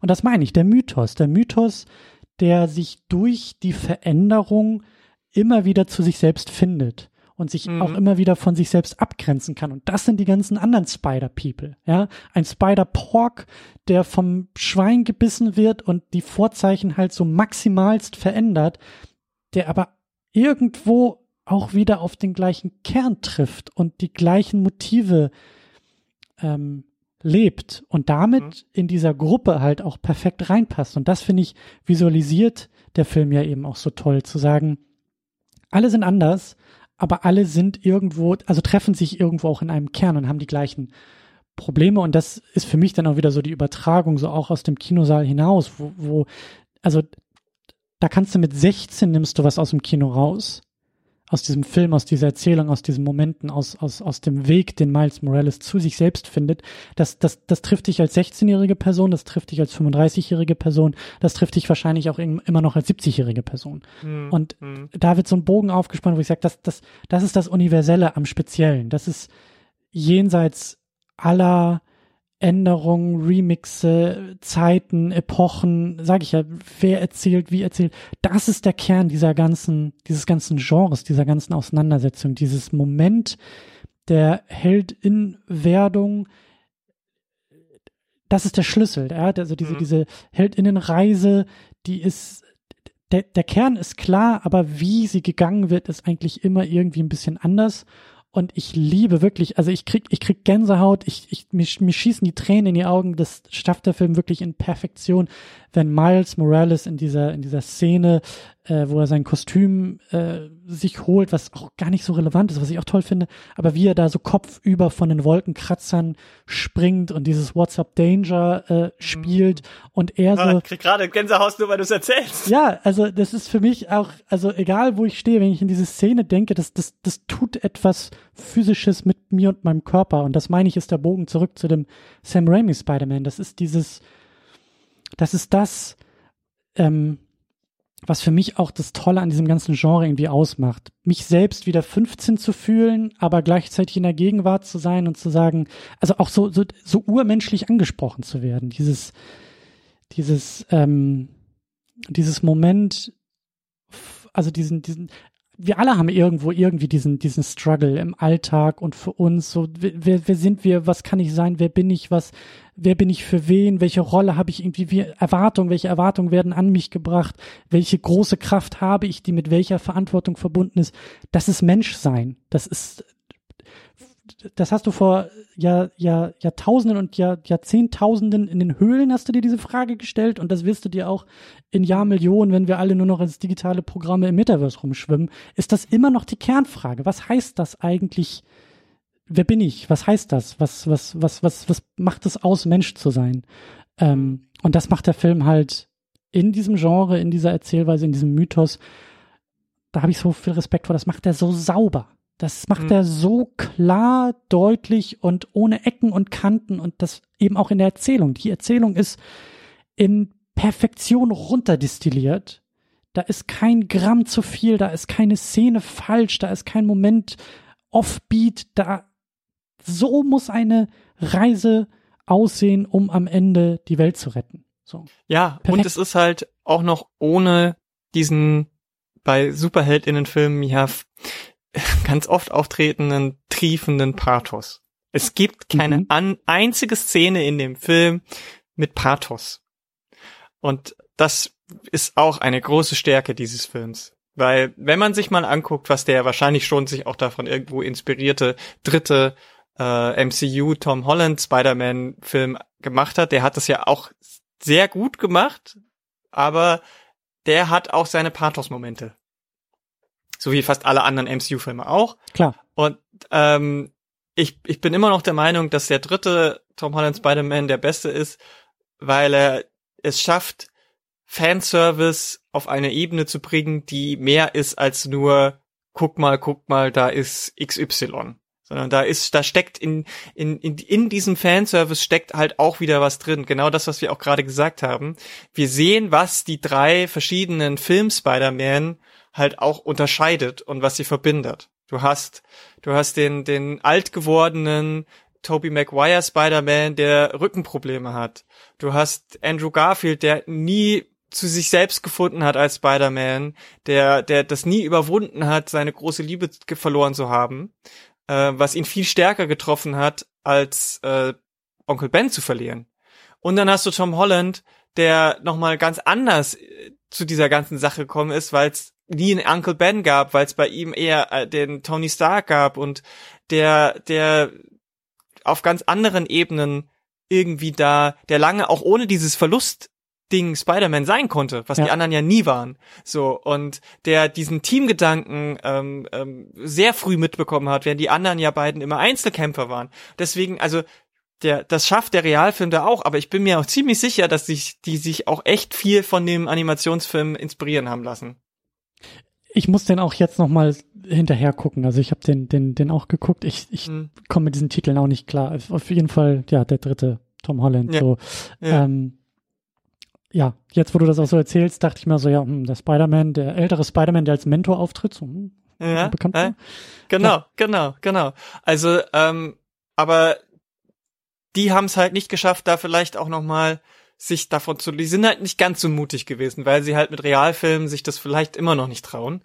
Und hier ist es halt wirklich so, wie du schon gesagt hast, der, der macht, der, der trifft jeden Ton. Und der, der ist auch nie länger, als er sein musste. Der zieht auch, der macht auch von den, von den vielen, vielen, vielen, vielen Möglichkeiten, um dieses ähm, Humorpotenzial äh, bis an die letzten Stränge auszunutzen und zu überreizen, macht er auch oft nicht Gebrauch Ne? Ja. Also du hättest gerade mit diesem eher ulkigen Charakter von Spider-Ham und Spider-Man Noir hättest du viel, viel, viel mehr Quatsch machen können. Und da hat er sich zurückgehalten. Und das finde ich gut. Weil es, das hätte auch zu sehr von Miles wieder abgelenkt. Und ähm, diese, diese Narration, diese Erzählung, die ja trotzdem sich ja auch wirklich sehr stark durch diesen Film zieht, ähm, irgendwie aufgeweicht. Und ich finde, das, das macht, da macht der Film das richtig gut. Deswegen absolut richtig. Und klar, er hat natürlich jetzt die Tür in das Multiversum auch aufgestoßen. Und das kann auch ein Flug sein. Ja, und darüber wollte ich auch noch mal sprechen, dieses ganze Multiversum und es gibt das äh, Sony Spider-Man-Universum und äh, das ist alles sehr komplex. Ähm, eine Frage, die mir im Laufe des Filmes gekommen ist, äh, hätte ich noch mal recherchieren müssen. Ich weiß nicht, ob du das weißt. Ist das das erste Mal, also äh, der Film ist Ende 2018 rausgekommen. Mhm. Ich glaube, da war, also ich glaube, das ist so der erste größere Vertreter, der vom Multiversum auch spricht. Ne? Ich glaube, wir waren mhm. bei den, wo waren wir denn? Im MCU waren wir noch Richtung Avengers Endgame. Mhm. Der kam ja noch nicht raus. Da waren wir zwischen, glaube ich, Infinity War und Endgame. Also dieses Konstrukt von Multiversum. Es kann sein, dass Doctor Strange da auch schon mal von gesprochen hat. Aber der nimmt ja so ein bisschen vorweg, also der, der, der ist dem MCU ja so ein paar Jahre voraus in diesem Konstrukt, ne? Der beginnt ja, ja. gleich mit Multiversum und der holt ja gleich innerhalb der ersten, weiß ich nicht, 30 Minuten da parallele Spider-People äh, mit hinzu. Ähm, ähm, genau, also weißt du da noch mehr? Ähm, ich kann es dir jetzt nicht ganz konkret sagen, aber es ist, es ist, kann, wie gesagt, sein, wie du schon gesagt hast, dass es in anderen Filmen das Wort schon mal fiel, aber ähm, ich glaube, mehr als das Wort fiel halt auch nie und es wurde auch eher so beiläufig und ähm, eher als nee gibt's nicht so oder als das Gag, ist nur eine Theorie ja. als Gag so als das ist dann so ein äh, so eher so für die für diese äh, Hardcore äh, Ultra Nerds die dann sagen oh da wurde das Wort gesagt jetzt ist alles anders so mhm. äh, was halt oft Quatsch ist und deswegen würde ich sagen, es trifft zu, zu sagen, es ist die erste filmische Verwendung von Multiverse auch als, einfach als Konzept. Ja. Sagen wir es mal so. Also selbst wenn das Wort vielleicht schon mal fiel oder darüber auch mal geredet wurde, aber es ist als Konzept das erste Mal so passiert. So. Und das ist schon, das, das ist auch einfach für dieses ganze Subgenre der Superheldinnen-Filme war das der nächste Meilenstein die haben das damit mehr oder weniger auch so ein bisschen getestet, wie das Publikum das annehmen könnte. So. Hm. Weil sie hätten ja nicht da in die Richtung gehen müssen. Also auch im MCU gab es ja mehrere Anknüpfungspunkte äh, zum Ende der, der ersten großen Phase, wohin man dann hätte gehen können. Ne? Es gab ja vorher schon äh, die eine oder andere, ich sag mal, Miniszene in irgendwelchen Post mit oder sonst was Credits oder sowas, die die angedeutet haben, dass es auch in andere Richtung hätte gehen können so. Ähm, aber dass es jetzt tatsächlich in diese Richtung geht, da, da, das war nicht unbedingt sicher, glaube ich. Und ich denke, dass dieses, diese Verwendung von Multiverse und wie, wie die, wie die Leute bei Marvel und Disney gesehen haben, wie die KinogängerInnen genau darauf auch anspringen und das cool finden, ähm, hat sie davon überzeugt, auch jetzt im großen Filmuniversum in diese Richtung zu gehen, glaube ich. Das war nicht sicher zum Zeitpunkt von, äh, sag ich mal, Pre-Endgame oder um Endgame, dass es unbedingt in diese Richtung gehen muss. So. Ja, und auch, auch da ähm, kann ich die Skepsis von Sony halt auch nachvollziehen. Ne? Also das Konzept von Multiversum und Paralleluniversen, das ist ja auch, sage ich ja auch, das ist so die nächste Stufe. Ne? Da musst du ja auch erstmal irgendwie sicher ähm, eine sichere Baseline irgendwie haben. Ne? Ja, das sieht man ja jetzt im MCU, dass es eben nicht so gut funktioniert bisher. Ja, ich glaube, das hat auch noch ein paar andere Gründe. Natürlich, natürlich. Also aber glaub, du musst es, ja? du musst es halt, es muss halt auch gut gemacht sein. Natürlich hat es andere Gründe, aber genau das ist es halt. Weil wenn du anfängst, ähm, in die in die horizontale zu erzählen und nicht mehr in die vertikale, also nicht mehr nach vorne, sondern nach rechts und links, weil nichts anderes sind ja Multiversen in dem Sinne, mhm. weil du dann dieselbe Figur nimmst und dann eben davon 20 verschiedene Versionen oder mehr, dann müssen die ja irgendwie, musst du ja mit denen was machen, außer du willst sie halt wirklich nur als Gimmick haben. Und das ist dann natürlich nur dann möglich, wenn die Original-Ausgangsfigur, die du etabliert hast, stark genug ja. befestigt ist, dass sie äh, trotzdem als Anker funktioniert, aber die nur anderen auch zugelassen werden. Und das ist das ist wirklich nicht trivial. Und ich finde, das macht dieser Film halt sehr gut, indem er sich aber auch von Anfang an einen anderen Ankerpunkt sucht. Das ist auch ein cleverer Zug, finde ich, einfach erzählerisch, dass man sagt, wir machen das nicht, dass man, so wie es ähm, vielleicht im, in den Comics eher so ist, dass man die bekannte Figur nimmt und die als Ausgangsfigur, die dann plötzlich in ein anderes Universum reist und dort sich selbst trifft in einer anderen Version, Stimmt. sondern dass die Variante schon die Ausgangspunkte äh, bieten. Und das finde ich macht, was ist auch ein sehr sehr smarter Move gewesen, weil man dann ja am Anfang erstmal ähm, die neue Figur trotzdem kennenlernt und damit eine Beziehung aufbaut und dann die bekannten Figuren, wie zum Beispiel der Amazing Spider-Man oder so, die kommen dann dazu, die kennt man dann schon, dann muss man sie nicht mehr so stark erklären. Guter das ist Punkt. eigentlich auch auch auch echt kein kein schlechter Move und da sind wir aber jetzt im MCU ja genau andersrum mehr oder weniger und das ist halt auch schwierig. Du hast du hast halt jetzt die Standardversion und jetzt werden ganz viele Variationen davon kommen in den nächsten äh, Jahren und Filmen. Und das ist, das ist natürlich für ZuschauerInnen auch eine andere Herausforderung, das weil stimmt. sie plötzlich, plötzlich sehen sie einen Doctor Strange, der nicht ihr Doctor Strange ist. Es wird auch sein, dass es Captain Americas geben wird, die nicht äh, Chris Evans sind. Es wird, äh, es wird wahrscheinlich auch Versionen von Tony Stark und was weiß ich alles geben. Ähm, das funktioniert nicht für jede Figur. Bei Figuren, wo das irgendwo auch mit der, mit der, mit der Charakterdarstellung der Figur verbunden ist, eher wie zum Beispiel bei der Loki-Sache, da der eh schon so vorher mit, sag ich mal, mit dieser Shapeshifter-Illusion-Sache ähm, rumgespielt hat, ist die Möglichkeit von anderen Loki-Varianten auch vielleicht für die ZuschauerInnen einfacher äh, zu ertragen, vor allem weil es auch keine Hauptfigur aus einem Heldenfilm ist, sondern ja vorher eher zum, vom Schurken zum Anti-Helden wurde ist es was anderes, als wenn ich jetzt plötzlich eine Variante sehe von einem, von einem, von einem Held oder einer Heldin, die ich über die letzten zehn Jahre und 20 Filme kennen und lieben gelernt habe und plötzlich ist es eine ganz andere Art, diesen Charakter darzustellen, der mir irgendwie vielleicht auch unangenehm ist.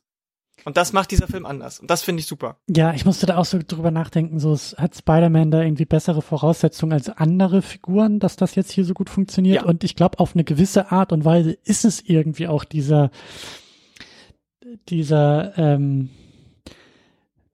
unser Überdruss mit Spider-Man, der die Sache vielleicht, oder möglicher Überdruss, der die Sache vielleicht sogar noch positiv beeinflusst. Also wir haben Tobey Maguire, also das war ja auch so das Ding bei den Amazing Spider-Man-Filmen. Ich, ich mag mhm. Andrew Garfield sehr gerne in, in, in, in der Rolle, in der Figur. Ähm, aber äh, die Filme waren ja, äh, das meine ich halt, da, war, da, da wurde mal ein bisschen mehr Zimt reingestreut und irgendwie, äh, das war nahezu identisch, nur so mit leichten Veränderungen. Und man hat uns ja versucht, irgendwie fünf Jahre nach Spider-Man 3 quasi den gleichen nochmal zu präsentieren. Genau. So. Und dann eben auch mit Tom Holland zu sagen, okay, MCU, ja, aber Peter Parker und du kennst die Figur eigentlich schon. So. Mhm. Und äh, sehr klug, ja, das, das, das ist eine sehr gute Beobachtung. Sehr klug, diesen, diesen äh, Twist zu gehen und Miles Morales irgendwie mitzunehmen und, und ähm, eben nicht den nächsten Peter Parker uns zu zeigen, äh, der dann auf die anderen trifft, sondern ja, ja, das, das, das ist, äh, das, das ist, ja, sehr, sehr gut. Ich dachte eigentlich, das ist eher noch so ein Hindernis, so dass Spider-Man derjenige ist, der da irgendwie so ein Multiversum aufmacht, aber ich glaube, das funktioniert sehr, sehr gut, so wie du das beschrieben hast. Und äh, deine Kritik auch in Richtung, in Richtung MCU ähm, ist völlig richtig. Ich glaube, ähm, ich, ich glaube sogar fast noch, also ich, ich habe mir auch die Frage gestellt, ob nicht sogar eher die am bekanntesten Kernfiguren noch die besseren Vehikel irgendwie wären.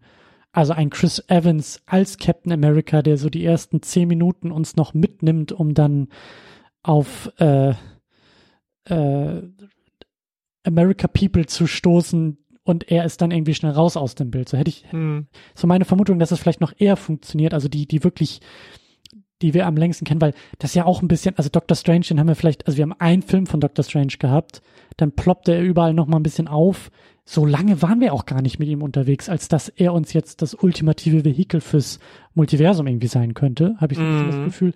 Und dann kommt noch erschwerend hinzu, was Marvel auch macht, ist dann also ich denke da an so ein paar Cameos in dem äh, Doctor Strange äh, äh, Multiverse of Madness Film, den wir übrigens äh, bei euch bei Polygame ja besprochen hatten, äh, als Mhm. der rauskam. Nochmal kleine Eigenwerbung. ähm, ja, also, ne, denk an die Cameos, wo wir dann das Problem hatten, dass wir zum ersten Mal gewisse Figuren im MCU sehen, aber in einem Paralleluniversum. Und die erste Frage, die alle Fans gestellt haben, ist, ist das jetzt nun die Baseline oder ist das nur ein lustiger Cameo gewesen? Also auch das ist, glaube ich, nicht die eleganteste Art und Weise, um neue Figuren zu präsentieren, indem du immer wieder diesen, indem du immer wieder, also das kann ja auch verunsichern. Genau. Die verschiedenen Varianten einer Figur können verunsichern, wenn du gar nicht weißt, wer ist die Baseline. Und also das bringt alles sehr viele Probleme mit sich, die Spider-Verse interessanterweise irgendwie, ich weiß nicht, ob sie die erkannt haben, aber die haben sie, die haben sie sehr gut ausgehebelt in meinen Augen. Genau, fast schon auf den Kopf gestellt, indem sie quasi die Variante zur Standardsache gemacht haben. Das ist, das fand, das, das ist auf jeden Fall, ob ganz bewusst oder nur unterbewusst oder ganz zufällig, aber es ist auf jeden Fall, es funktioniert super gut dafür, weil die Leute kommen halt zu ihm und nicht eher zu den Leuten. So. Und das ist. Und, und, und gleichzeitig, wenn ich so drüber nachdenke, weil wir auch so ein bisschen über Sony und dieses Sony-Spider-Man-Universum noch sprechen wollen, gleichzeitig in meinen Augen fast schon Sony untypisch auch wieder das Wort selbstbewusst zu sagen. Also am Ende dieses Filmes ist Miles Morales Spider-Man. Da gibt's Mhm. kein, ne, da gibt's kein, kein, kein Drumherum. Das ist kein, äh, oh, wir sind uns immer noch unsicher nach zwei Stunden Laufzeit und wir wollen ja niemanden verprellen und uns ist die Lizenz so heilig, sondern der Film sagt, das ist Spider-Man, darum geht's. Und er steht da und sagt, jawohl, ich bin Spider-Man. Und ähm, das finde ich so ein bisschen untypisch, weil Sony ist irgendwie so unsicher in allen anderen Bereichen, was, finde ich, Spider-Man angeht, weil das ist vielleicht ein gut, eine gute Hinführung auf irgendwie Venom Teil Mhm. 1 und 2, äh, dieses merkwürdige Zusammenspiel mit dem MCU, wo bis heute noch gerätselt wird. Existiert Tom Holland in der Welt von Venom oder ist das eine Parallelwelt? Und dann war er kurz im MCU, aber dann gleich wieder weg. Und warum, nee, die Verträge sagen aber, wir dürfen, wir können nicht. Und das finde ich halt total, das meine ich so mit unsicher. Das ist so, ähm, da können wir vielleicht auch noch ein bisschen spekulieren, so was, was da los ist hinter den Kulissen, aber das ist für mich halt das genaue Gegenteil. Irgendwie immer wieder dieses, dieses, ähm, so ein Multiversum ähm, bringt die Gefahr mit sich, sich auch nie äh, festlegen zu müssen und damit uns als Zuschauende auch an Figuren zu binden, weil man immer wieder sagen kann, nee, nee, nee, wir haben uns überlegt, das ist doch ein Paralleluniversum gewesen. Das hat nicht gut funktioniert, das Einspielergebnis war nicht so toll, die Kritiken nicht gut. Wir machen den Soft Reboot drei Jahre später, indem wir sagen, ups, Paralleluniversum und äh, so. Und das, das, das ist eine große Gefahr in meinen Augen.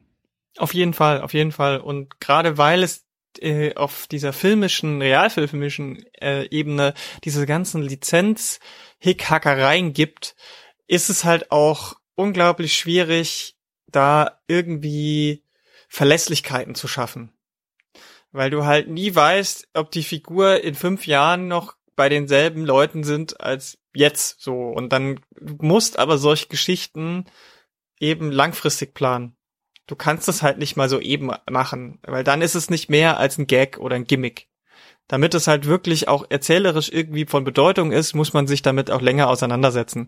Und dementsprechend ist es auch so schwierig für diese ganze Sache zwischen Sony und MCU auf der Realfilmebene. Und äh, ich könnte mir gut vorstellen, dass das auch ein Grund war, warum sie den Film als Animationsfilm überhaupt erstmal gestartet haben, ohne zu wissen, wie, weil sie dann diese ganze Sache umgehen, glaube ich. Mhm. Ähm, weil Vielleicht können wir das ja, nochmal ganz kurz äh, so Ja. ein bisschen, so ein bisschen ausdeklinieren, was da eigentlich so im Hintergrund, also was man weiß und vermutet, also warum Sony eigentlich Spider-Man irgendwie benutzen kann, aber nicht den ähm, Peter Parker und was hat das mit dem MCU zu tun und wie spielt Marvel rein?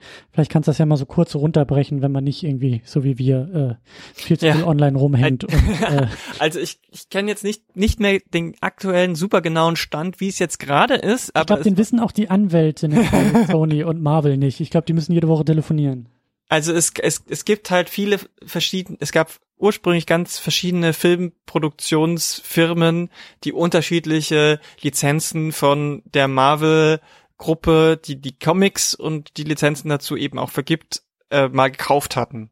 Also es gab Leute, die haben, äh, es gab, das, das war das, müsste dann 20th Century Fox gewesen sein, die hatten alles irgendwie, was mit Mutanten zu tun hatte, wenn ich mich nicht irre. Mhm. Also X-Men und äh, so weiter. Ich weiß nicht, ob die auch Deadpool. Fantastic Four. Deadpool, ich glaube Fantastic Four auch, bin ich mir gerade nicht mehr sicher.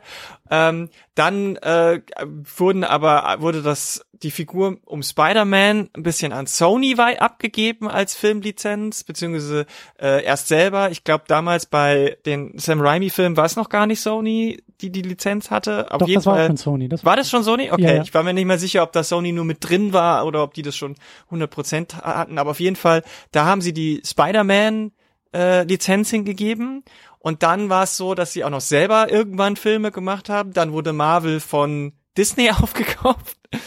Disney hatte aber noch nicht die Rechte wieder zurück von den anderen Companies. Und dementsprechend durfte Disney weder Mutanten noch äh, das Wort Mutant oder die, den Begriff noch die Figuren verwenden. Dann war es so, dass Sony gesagt hat, ja, wir leihen euch die nur die Figur Peter Parker Spider-Man für eure Filme mal aus, aber machen unsere eigenen Filme. Äh, bei Civil War müsste das das erste Mal gewesen sein. Und ähm, das führte eben zu dieser Verwirrung, dass plötzlich Spider-Man doch bei dem war, aber eben nur diese Figur und diese Variante und nicht nichts drumrum. So. Weswegen dann Venom wiederum wieder bei Sp äh, Spider-Man, bei Sony selber rauskam, aber eben nicht der Tom Holland sein durfte, weil der war ja im MCU. Genau, das, das, äh, genau, der, also die, die, die Sony-Geschichte, das ähm, habe ich damals auch noch mitbekommen, das äh, erinnern sich vielleicht auch noch äh, ein paar Leute dran. Also Sony hatte halt diese, diese, ähm, diese, diese Rechte an Spider-Man äh, auch Anfang der 2000 hat diesen ersten Film rausgebracht und das war ein absoluter Blockbuster. So und Sony ja, war ja der erste wirklich riesengroße Hit für genau. Marvel. Und und eben auch für Sony. Sony als Filmstudio und auch für Sony Filme hat so im Laufe der Zeit halt eigentlich so kaum wirkliche Franchises irgendwie, also hat so in diesem großen eine Milliarde Einspielergebnis äh, Ding kaum mitgespielt so und hatte auch kaum große Marken, große Lizenzen. Zwischendurch mal ein bisschen James Bond so, aber auch den haben sie, glaube ich, irgendwie wieder verloren. Sie hatten auf jeden Fall diesen, diesen Spider-Man und der Erfolg dieser Sam Raimi-Trilogie ging ja auch so weit, dass die dann ich glaube bei der PlayStation 3, als die angekündigt wurde, der Schriftsatz der PlayStation 3 ist der gleiche wie in den Spider-Man-Filmen. Äh, dann haben sie Tech-Demos gezeigt von den Schauspielenden aus Spider-Man 2, die mit der Grafik der PS3 super realistische Tech-Demos irgendwie und Emotionen und man war da so richtig drin. Man hat den Leuten, und das siehst du heute noch, guck dir die Trailer der Spider-Man-Filme äh, äh, an und am mhm. Ende siehst du noch eine Werbung in der Werbung für die PlayStation, weil ja. Sony halt so verzweifelt ist und sagt, wir wollen damit assoziiert werden, weil ihr mögt Spider-Man doch alle so gerne. Mhm. Und das mhm. ging halt so weit, dass dann eben diese Amazing Spider-Man-Film auch rauskam, weil man die Lizenz nicht aufgeben wollte. Also musste man auch irgendwie Filme machen, so stand es, glaube ich, in den Verträgen. Lange Rede, kurzer Sinn. Der Erfolg ging zurück und dann hat eben Marvel gesagt so, hey, also auch ein, ein krasser Deal eigentlich. Marvel, also Marvel Studios, Kevin Feige haben gesagt, hey Sony, wir wissen, wir kriegen diesen Spider-Man nicht so von euch zurück, weil die Verträge und bevor ihr das Ding jetzt so in den Grund und Boden rammt und niemand mehr Spider-Man sehen will, bieten wir euch an, dass wir die Filme für euch produzieren. Wir schreiben mhm. das Drehbuch, wir besetzen die Filme, das darf im MCU mitspielen, der Spider-Man. So wir wir klopfen in drei Jahren mit einem fertigen Film bei euch wieder an, liefern euch den so auf den Schreibtisch, ihr bringt den ins Kino, klappt euer Logo vorne irgendwie noch dazu und sagt, hey, ja, das ist ein Sony-Film. Ähm, wir, wir, also ihr beauftragt uns, diesen Film quasi zu machen. Und dann war so dieser Deal, Peter Parker ne, darf damit im MCU irgendwie rumschwirren, da hat man noch so neue Verträge gemacht, aber alles andere, was irgendwie Spider-People angeht, Venom, äh, sehen wir jetzt ja auch, Morbius, äh, Madame Web, äh, alle möglichen weiteren Figuren in diesem Spider-Universum bleiben bei Sony. Die kann Marvel auch nicht so großartig irgendwie anrühren und alles im Animationsbereich. Ich glaube nämlich, Sony darf auch Animationsserien irgendwie produzieren und es ist echt total ausgeklüngelt alles, aber das sorgt eben dafür, dass jetzt eben auch in Person von Tom Holland, von dem Peter Parker, der hat halt diese besondere, der steht sozusagen zwischen diesen Filmstudios irgendwie. Mhm. Und da ist jetzt die große Frage, ob und wie jetzt diese nicht nur filmischen Universen, sondern ja auch Filmproduktionsuniversen sich miteinander überschneiden werden. Also kann ein Tom Holland und wird ein Tom Holland in dem nächsten Spider-Verse-Animationsfilm vielleicht auftauchen? Wird ein Tom Hardy als Venom in einem MCU Avengers Whatever Film auftauchen?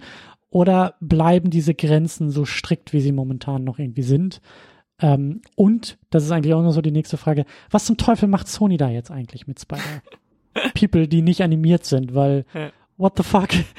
ähm, also ja, viel, viel, viel, was da irgendwie los ist, aber vielleicht können wir noch so über diese, über diese filmischen Universen und ob die sich überschneiden und ob wir das überhaupt irgendwie sehen wollen und äh, wo mhm. wir uns mhm. irgendwie gerade befinden. Also du, ich gehe davon aus, du hast diese anderen Filme, also Venom 1, 2 und Morbius auch geguckt. Ja, ja. Ähm, ich muss ja ganz ehrlich sagen, ich gehöre zu einer von den Leuten, die gerade den ersten Venom positiver beurteilen, mhm. weil ich das auch mal einen sehr interessanten Take fand, weil es ist ja eigentlich eine Romcom mhm. zwischen äh, einem Menschen und diesem Alien-Symbioten. Und so wurde Venom halt eigentlich auch nie, war nie so gedacht. Venom war, wie der Name schon sagt, ja eigentlich der ultimative Anti-Spider-Man. Mhm. Was passiert, wenn ein Mensch diese Kräfte bekommt und noch mehr darüber hinaus weniger von den Schwächen hat, die vom Charakter her aber eher nicht gut ist. Nicht moralisch, äh, rechtschaffend und so weiter. Und wie geht ein Spider-Man damit um? Also auch von seiner eigenen Identifikation aus. So, ähm, und das ist, das war damals auch ein sehr spannender Ansatz. Und dann wurde das Ganze ja nochmal eine Stufe höher gedreht, nachdem Venom dann so ein als, ja, als irgendwann war, war Venom, oder Venom war ja nie 100% böse. Der war eher moralisch ambivalent, sag ich mal. Der ursprünglich war, kam das äh, so, dass der ja also Eddie Brock war einfach neidisch und hat Peter Parker für seinen ganzen schlechten Lebensweg ähm, verantwortlich gemacht, aber irgendwann hat sich herausgestellt, dass es das nicht ist. Und er ja dann ähm, versucht, es gibt ja auch Lethal Protector, ähm, die Reihe, wo Venom versucht, als Held zu funktionieren, sogar für die Regierung arbeitet, äh, als Agent von Shield oder was auch immer. Und er immer in diesem diesem, diesem Zwischen, äh, mal ist er Schurke, mal ist er Anti-Held, mal ist er dazwischen. Und dann kam die Steigerung mit Carnage. Und Carnage ist ja das Maximum. Was passiert, wenn ein äh, psychotischer Massenmörder diese Kräfte bekommt? Und das ist so diese Abstufung davon. Und das Ding ist, dass dieser, dass, dass der Venom-Film das ja ein bisschen anders dargestellt hat. Denn hier ist Eddie Brock ja wirklich nicht der Böse. Ähm, er macht, er trifft vielleicht die eine oder andere schlechte Entscheidung, aber er ist moralisch auf jeden Fall eher auf der positiven Seite. Und es ist ja fast schon eine Parallele zu der Geschichte von Peter Parker. Ne? Auch er trifft auf eine äh, junge Frau und versucht mit der klarzukommen, aber weil äh, das Leben ihm halt auch für gewisse Stöcke in den in, in, zwischen die Beine wirft und er dann ein zwei schlechte Entscheidungen trifft, ähm, funktioniert das nicht und so weiter. Und das ist ja gar nicht so weit weg von Peter Parker und Mary Jane, die ja ähnliche Spannungen haben. Und dementsprechend ist der erste Venom fast eine wäre auch ein Multiversum-Variante von Spider-Man für mich, mhm. wobei aber eben hier der Symbiot, also die äh, Personifikation seiner Kräfte ähm, hier irgendwie in eine Art Beziehung mit ihm auch eingeht und man nie genau weiß, also wie funktioniert diese Beziehung eigentlich. Der, der erste war in dem, in der Richtung, was das angeht, ziemlich gut. Alles andere war ein bisschen nicht so gut. ähm, also was so die, die, die Story drumrum und mit dem Schurken und was da so passiert. Und der zweite Film, der hat dann versucht, beide Seiten, das Gute und das Schlechte, nochmal zu verstärken. Also du siehst noch viel stärker, wie Eddie Brock eigentlich eine Liebesbeziehung mit seinem mit seinem Symbionten fährt, ne, und und und die, wie die da zusammen wohnen und die haben da eine be äh, waschechte Beziehungskrise und er schmeißt ihn raus quasi. Also du hast eine Trennung zwischen den beiden, aber du hast halt auf der anderen Seite auch diesen diesen Carnage-Plot, der da mit reinkommt, der halt eigentlich überhaupt nicht da reinpasst. Und ja. da siehst du genau, da siehst du auch die Schwächen von dem, was wir gerade alles schon aufgezählt haben. Dass Sony nicht weiß, wie sollen sie mit dieser Lizenz umgehen, was machen sie, welche Figuren bringen sie rein, wie bringen sie sie rein, wie funktionieren diese Figuren. Weil Carnage eigentlich nur funktioniert, wenn du Spider-Man auch mit drin hast. Ja. Meiner Meinung nach ja, und auch da so, so total unbeholfen mit diesem Mythos irgendwie auch arbeitet, ne? Aber das ist dann ja auch so in dieser Welt, das wissen wir nicht, ist Spider existiert Spider-Man? Gibt's also welcher und wie und wie kann man sich vom Mythos abgrenzen, wenn man quasi den Mythos nicht aussprechen darf? So, das ist ja auch das, das so ein bisschen das Problem. Ähm, und gleichzeitig, also das, das, was du so über die Venom-Filme gesagt hast, so die, die, äh, Konstellation, die Dualität, Eddie Brooke, Venom, äh, Tom Hardy, der das ja auch super spielt und wie ich verstehe auch einfach richtig Bock drauf hat, der da glaube ich irgendwie die Stories irgendwie auch mitschreibt und irgendwie der, also der auch Bock auf die Figur einfach hat, so da da mhm. da habe ich schon das Gefühl, dass man merkt, dass ähm, Tom Hardy da so ein bisschen näher involviert ist der mhm. Sache auch irgendwie näher steht. Und das ist, äh, äh, du hast vollkommen recht, das sind die Highlights in, in, in beiden Filmen, diese, diese, ja, Rom-Com-Geschichte, diese, diese Buddy-Cop-Geschichte, so. Ich glaube, sagt nicht Venom auch irgendwie im ersten Film, so die beiden passen halt wunderbar zusammen, weil sie, weil Venom auf seinem Heimatplaneten genauso inkompetent und, und ja. tollpatschig und dödelig ist wie ja, Eddie ja. Brooke und beide Wir sind, sind so beide Versager. Loser. Genau, so. Ja, ja, ja. Was auch eine schöne Prämisse ist, so, für so ein für so einen Helden irgendwie so. Also da, ja. da ist was, aber drumherum, und da hast du halt recht, sind sie, sind es halt immer diese, anders eben als Spider-Verse, ne? Spider-Verse spielt und ist frisch und macht und schafft es halt, diesen, was wir ja schon gesagt haben, dieser Kerngeschichte, dieser Heldengeschichte, diesem Genre halt eben so gerecht zu werden. Und diese, diese Venom-Filme haben halt, also die fühlen sich an wie Superheldinnen-Filme so vielleicht Ende der 90er, also noch, Wollte ich gerade sagen, bevor ja. die eigenen Spider-Man-Filme kamen, die es auch schon besser gemacht haben. Also die schaffen es halt irgendwie nicht, äh, das Genre auch zu bedienen. Also die sind so inkompetent irgendwie auch dabei. Und ich finde, für mich ist die, ist die höchste Stufe der Morbius-Film, hm. den ich auch über mich hab ergehen lassen. Äh, obwohl und weil Jared Leto eine wahnsinnig problematische Persönlichkeit ist. Mhm. Ähm, und dieser Film sich halt eigentlich nur, und das ist halt auch das Absurde, was ich auch nicht verstehe, der Film zeichnet sich ja oder, oder versucht sich durch vermeintliche Verknüpfungen andere filmische Universen zu rechtfertigen und schafft es noch nicht mal das. Er schafft es noch nicht mal, also ein Superheld in den Film, der in der Post-Credit-Szene scheitert. Scheitert. Also, hm. ja, ja, viele dieser Filme sind eigentlich nur dazu da, um 120 Minuten über sich ergehen zu lassen und am Ende die letzten zwei zwischen den Credits irgendwie noch mitzunehmen. Aber selbst das kann er nicht. Selbst das schafft er nicht. Selbst da ist irgendwie, ich weiß nicht, ob die, ob die Anwältinnen während der Premiere bei Sony angerufen haben von Marvel und gesagt haben so, nein, wir haben den Trailer gesehen, das könnt ihr nicht. Also ja. es ist absurd, ähm, wie schlecht Morbius eigentlich ist. Also das ist schon mhm. fast wieder eine Leistung ja, im Jahr ja, 2022 ja, so einen miesen Film und so einen miesen Superheldinnenfilm auf die Beine zu stellen. Also ich äh, bin wirklich erschüttert äh, über die Qualität des Filmes. Es ist halt auch eine extrem seltsame Entscheidung gewesen von Sony zu sagen, wir machen jetzt dieses eigene Mini-Universum bei uns auf und wir, wir machen das aber nur mit den äh, Figuren, die eigentlich Schurken sind, aber irgendwie auch nicht. So, also ähm, mit Venom war das schon eine komische Entscheidung. Also auch der ist ja, wie ich schon gesagt habe, ist in der äh, Figurenhistorie ambivalent, aber eigentlich eher klassischerweise ein Schurke und vor allem extrem brutal. Das hat ja den da auch, das ist ja, ich glaube, Todd McFarlane hat den auch, also der Spawn-Schöpfer hat den meiner Meinung nach, glaube ich, auch erfunden. Und das ist einfach auch darauf ausgesetzt, äh, der, ich meine, das wird in dem Film mehr oder weniger humoristisch dargestellt, aber das passt dann halt nicht zu dem Rest, das, weil du gesagt hast, 90er Jahre, ja, da ist alles immer, es regnet, es ist dunkel, es ist Nacht. Das passt nicht zu dem MCU Hell-Look, äh, äh, Slapstick Ding, was der Film ja auch versucht. Und wir haben beide gesagt, das ist ja eigentlich das Bessere von dem Film.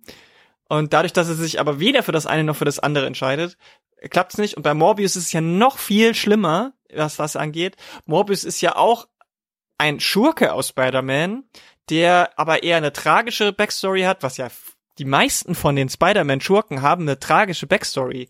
Ähm, aber hier ist es so, daraus auf Zwang eine Art Held, Anti-Held zu machen, das klappt, das funktioniert mit der Figur schon einfach nicht, weil Morbius nie, nie von sich irgendwie in, in seiner Figur davon gedacht hat, ich benutze diese Kräfte für das Gute oder sonst irgendwas und äh, auch wie, also allein die Entscheidung, bevor diese Filme entstanden sind, zu sagen, wir nehmen diese Figuren und machen damit irgendwie Anti-Heldenfilme in einer Zeit, wo kein Mensch Anti-Heldenfilme haben will.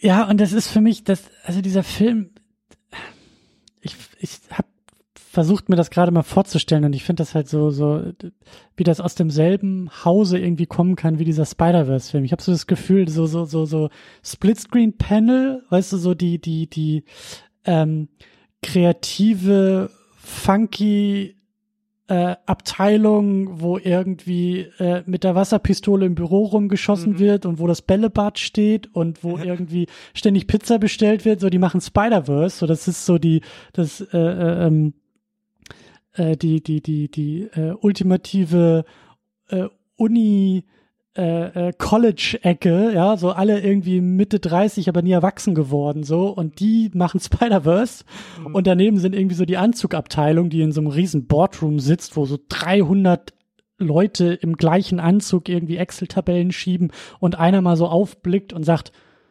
Morbius. Wir haben noch die Rechte an Morbius. So, und daneben wird halt irgendwie so Spider-Verse irgendwie gemacht und da wird so Online-Kultur gelebt und zelebriert und irgendwie Memes aus der Animationsserie der 60er irgendwie aufgegriffen und weißt du, man ruft irgendwie so die Buddies an und dann ist irgendwie Oscar Isaac äh, so mit, mit besetzt in dem Ding und daneben ja wieder diese Boardroom-Abteilung, die sagt, ja, ja, und wir könnten auch noch ein ganzes Universum draus bauen, weil wenn die Faktoren um 0,3 Prozent so aufgehen und dann haben wir 73.000 Prozent Rendite und das ist so kühl und kalt und zynisch und daneben ist halt so der Spaßfaktor und dann ploppt da so die E-Mail im Boardroom auf, die sagt, oh, wir haben äh, wir haben Twitter analysiert und Hashtag-Analysen ausgewertet und die mhm. Excel-Tabelle sagt, es gibt Memes rund um Morbius. Das heißt, der Film gefällt den Leuten. Wir sollten ihn wieder zurück ins Kino bringen. Und daneben ist so die Spider-Verse-Fraktion, die sich schlapp lacht und sagt so, ja, ihr habt das Meme erkannt, aber nicht verstanden. Ja, so. Ja. Genau, das ist genau das. Es ist äh, seelenloses ähm, Zahlengewichse, um es ja. drastisch auszusprechen, ohne Verstand und und und irgendwas, was sie da eigentlich machen. Da liegen und die Comics, die liegen da so in, in so einem Aktenschrank im Archiv, die ja. werden mit Pinzette irgendwie so rausgeholt, weil niemand sich irgendwie so, niemand alle sind sich zu fein, diese, diese Comic-Seiten irgendwie anzufassen. Und drüben bei Spider-Verse, da werden sich die Referenzen irgendwie zugeworfen und gesagt so, ey, was ist das Titelcover von Amazing Spider-Man 374 aus dem Jahr ja. 82? So, und ja klar, ich ja. weiß sofort, also alle wissen's. Und es ist so diese zynische, kalte Welt, die dann irgendwie analysiert und berechnet und sagt, ja, ja. Jared Leto als Morbius ergibt Dollarzeichen. So. Ja, ja, ja. Und vor allem dieses, die haben wahrscheinlich auch gedacht, ja, dark und edgy, das ist das, was wir brauchen. Und die, hatten, die haben aber niemanden gefragt, sondern haben das sich selber irgendwie, ich weiß nicht, wie die da drauf gekommen sind, äh, ist wieder dieses 90er Jahre Setting, vor allem in einer Zeit, wo sie gesehen haben, dass drüben bei der Konkurrenz Dark und Edgy seit Jahren nicht funktioniert. Ja. ne? Also äh, im Gegenteil.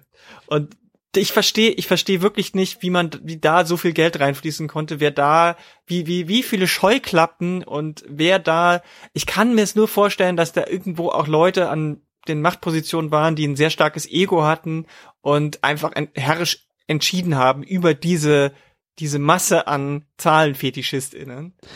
Ja, und auch dieser Versuch ist ja auch nicht neu. Also Sony hat ja mit dem Amazing Spider-Man ja genau das vor zehn Jahren oder so schon versucht, mhm. wo sie doch gesagt haben, so, hey, wir versuchen hier Sinister Six aufzubauen. Wir holen ja mhm. einfach mal so ein paar, ich glaube, da waren schon irgendwie drei ja. Schurken irgendwie drin und Andeutungen auf die nächsten drei gemacht und hier ein Easter Egg und da ist Fanservice und alle sind aus dem Film rausgegangen und gesagt, erstens, nein und zweitens, keine gute Idee. ja, ja, ja, und auf jeden bei Fall. Sony ist dieses Memo irgendwie nie angekommen. So, die E-Mail ist irgendwie nie zugestellt worden und stattdessen versucht man seit zehn und das, ich, ich raff es nicht und umso weniger und umso erstaunter bin ich, dass daneben diese Spider-Verse-Welt, also das ist ja, glaube ich, wenn ich das richtig verstanden habe, eigentlich das Universum im Universum, mhm. weil dieses Sonys, also es gibt, googelt es nach, es gibt das Sony Spider-Man Universe. Das mhm. SSU, von dem wir alle ständig reden und äh, uns austauschen und fragen, wie was womit in Beziehung steht, so wie wir das beim MCU natürlich tun. Ähm, also dieses SSU besteht, glaube ich, nur, zumindest laut Wikipedia, aus Venom 1 und 2, Morbius und 1, 2, 3 weiteren Realfilmen, die alle kein Spider-Man beinhalten. Mhm. Und Spider-Verse im Animationsgenre ist noch nicht mal Teil von diesem Spider-Man-Universe. Also es ist, es ist ähm, verwirrend, es ist äh, falsch und das Einzige, was ich da sehen kann als, als, ich will nicht sagen Rettung, aber als Versuch einer Rettung, ist das irgendwie an diese populären Sachen ranzuflanschen. Und wir haben es so ein bisschen in den Post-Credit-Scene von Venom äh, mhm. 1 und 2 irgendwie gesehen, dass Venom ja irgendwie ins MCU gebeamt wurde, um dann aber ganz schnell wieder zu verschwinden. Also das ja. fand ich halt auch recht spannend. Ja, ich glaube, das war auch die einzige Art, das zu machen und dann nie wieder. Ich glaube, das war auch so, ja, okay, wir wissen hier XY und das ist ein netter Gag, aber mehr können wir damit nicht machen. Und ich äh, glaube, das wird auch nicht passieren. Ich glaube, äh, der einzige wirkliche gangbare Weg ist für Sony, dieses extra Sony Universe, Spider Universe um Venom und Co. einfach leise zurückzutreten und nicht weiter zu produzieren. Das, eine andere Rettung gibt's für mich eigentlich nicht. Weil ich glaube nicht, dass wenn du Morbius und Venom äh, und Carnage tatsächlich ins MCU holst, dass das funktionieren wird. Ich, es ist, äh, mhm. das ist mit, da müssten die das alles so krass auch wieder umschreiben. Ich bin ja jetzt schon gespannt und ähm, das ist, das ist ein kleiner, ein, ein noch kleiner Haken, den der mir vielleicht ver äh, verziehen möchte, weil er mit Spider-Man nichts zu tun hat. Aber ich bin ja schon gespannt, wie jetzt die Netflix-Figuren ins MCU integriert werden. Das haben sie mhm. ja schon angefangen. Es, es gab ja schon einen Auftritt von äh, Wilson Fisk und es gab einen von Daredevil und es wird wahrscheinlich noch mehrere geben. Jessica Jones, was, äh, soweit ich weiß, und vielleicht sogar Luke Cage. Ähm, und ich bin da auch sehr gespannt, weil allein diese kurzen Auftritte haben schon gezeigt, dass das andere Figuren werden. Was ja in, völlig in Ordnung ist, ne? Müssen ja nicht mal aus einem anderen Universum sein, um anders zu sein. Aber das, da hat man schon gemerkt, gerade bei Daredevil, der Auftritt in She-Hulk, ähm, da haben sie, da haben schon viele Leute gesagt, die Daredevil-Serie damals sehr geliebt haben auf Netflix. Das ist nicht mein Daredevil, so im ganz runtergebrochen. Ähm, an der, an dieser Aussage kann man auch viel diskutieren, aber es zeigt, dass man nicht einfach eine Figur nehmen und in ein anderes äh, filmisches Universum schmeißen kann, ohne äh, da Reibungspunkte zu äh, generieren. Und man kann Venom und Morbius, so wie sie jetzt sind, nicht ins MCU schmeißen, weil es nicht stimmig wäre. Es wäre einfach nicht stimmig, meiner Meinung nach. Und ja. deswegen sehe ich da kein, kein Potenzial, dass das so passiert, ähm, dass Venom und Morbius und Carnage davon ab vielleicht im MCU auftauchen oder eben in dem äh, Spider-Verse Animationsuniversum. Das ist eine ganz andere Geschichte. Das halte ich für sehr wahrscheinlich, gerade mit Venom. Aber äh, Morbius weiß ich nicht, außer dass es vielleicht auch als Meme über den Film wieder auftaucht. Das glaube ich auch. Das, ich, das ist meine große Hoffnung, dass da irgendwie Morbin Time äh, äh, passiert. Ja, natürlich. Äh, aber ähm, ja, ich, ich, ich krieg die Reihenfolge jetzt nicht mehr so ganz, weil ich die so ein bisschen durcheinander geguckt habe. Ich glaube nämlich, dass bei Venom 2 spoilern wir einfach mal ein bisschen, weil okay. Äh, am Ende von Venom 2 in der Post-Credit-Szene ist es ja so, dass Eddie Brooke auf einmal ähm, irgendwie verschwindet Mhm. und dann anscheinend im MCU auftaucht. Genau. Weil er im Fernsehen sieht, dass ähm, J. Jonah Jameson, äh, den wir auch schon in dem zweiten Tom Holland Spider-Man gesehen haben, im Fernsehen zu sehen ist. Also da Mhm. ist die Verbindung schon mal irgendwie gesetzt und auf einmal ist er irgendwie da. Und dann war es doch noch eine Post-Credit-Szene in einem MCU-Film. Ich glaube bei Doctor Strange. War es dort? Wahrscheinlich. Oder war es bei dem, ich glaube, ich glaube, das war Doctor Strange, genau. Ich glaube, das war, weil der auch danach kam. Dass dann ähm, Venom, also Eddie Brooke, äh, immer noch da in dieser Bar irgendwie sitzt im MCU, aber sofort wieder verschwindet. Das war tatsächlich, nee, das war tatsächlich am Ende von dem dritten Tom Holland Spider- Spider-Man, dieser, ähm, wo, wo Garfield und Tobey Maguire Ah, ja. auch aufgetreten sind. Genau. Ähm, ja, was meine These noch mehr unterstreicht, ähm, weil der ja von Marvel äh, produziert und gedreht wurde. Ähm, ich glaube, man sieht da, dass da irgendwie so ein Tropfen Venom Materie irgendwie noch übrig bleibt. Ja, so große Tür aufgemacht. Wer weiß, jetzt ist auf einmal irgendwie so möglicherweise Venom im MCU äh, noch zurückgeblieben. Aber ich hatte so den Eindruck eben, weil ja diese beiden Studios ähm, also Sony macht ja so die eigenen Filme und ich hatte so das Gefühl, dass so diese Post-Credit-Scene bei Venom, so dieses, wir schmeißen ihn rüber ins MCU, so das Maximum an Möglichkeit war, was die Verträge hergeben. Mhm. Ja, so die, ist ja auch nur eine Andeutung. Ja, Ja, und es ist vor allem auch nur Tom Holland, äh, To- äh, ähm, Tom Hardy. Es, man sieht in beiden Szenen keinen Venom. genau. Weißt du?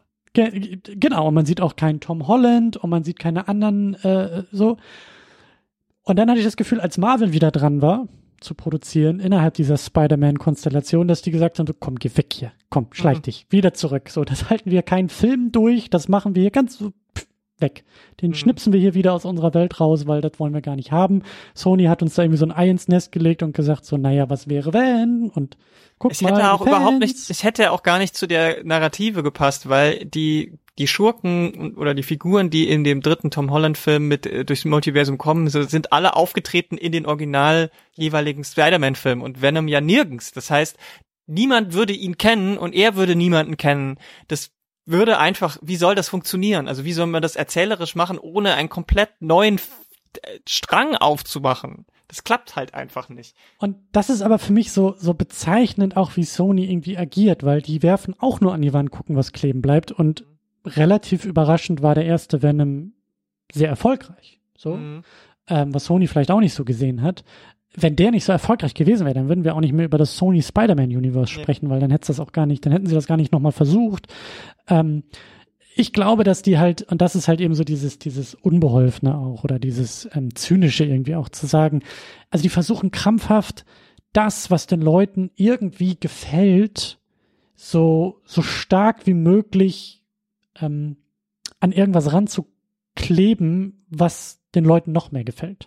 Also Mhm. dieses nicht irgendwie aus sich selbst heraus mit einem Anspruch zu sagen, okay, und wir, wir wollen hier etwas aufbauen und wir stecken die Arbeit irgendwie rein. Das passiert in diesem Spider-Verse Animationsbereich, glaube ich, sehr stark. Aber auch da wird mich nicht wundern. Genauso wie diese wirklich fast schon obszönen Product Placements bei Sony. Einen Sony-Film erkennst du immer. Und zwar daran, dass die Leute Sony-Kopfhörer tragen, Mhm. Sony-Handys benutzen, eine Playstation bedienen, einen Blu-ray-Player, äh, also dieses Sony, auch bei James Bond, da gab es auch Filme so, also da bin ich auch aus, fast aus dem Kinosessel gefallen, weil ähm, wir da immer wieder dieses Product Placement so unter die Nase gerieben bekommen. Sony, Das Sony, ist- Sony, Sony. Ist bei dem äh, Animations-Spider-Man tatsächlich auch so, da fällt Ja. es aber nicht so auf, weil es dadurch, dass es halt animiert ist, nicht so eindeutig immer erkennbar ist. Also auch Miles hat, wenn ich mich nicht irre, Sony Kopfhörer, man sieht äh, an irgendeiner Stelle einen PlayStation Controller durch die Gegend fliegen.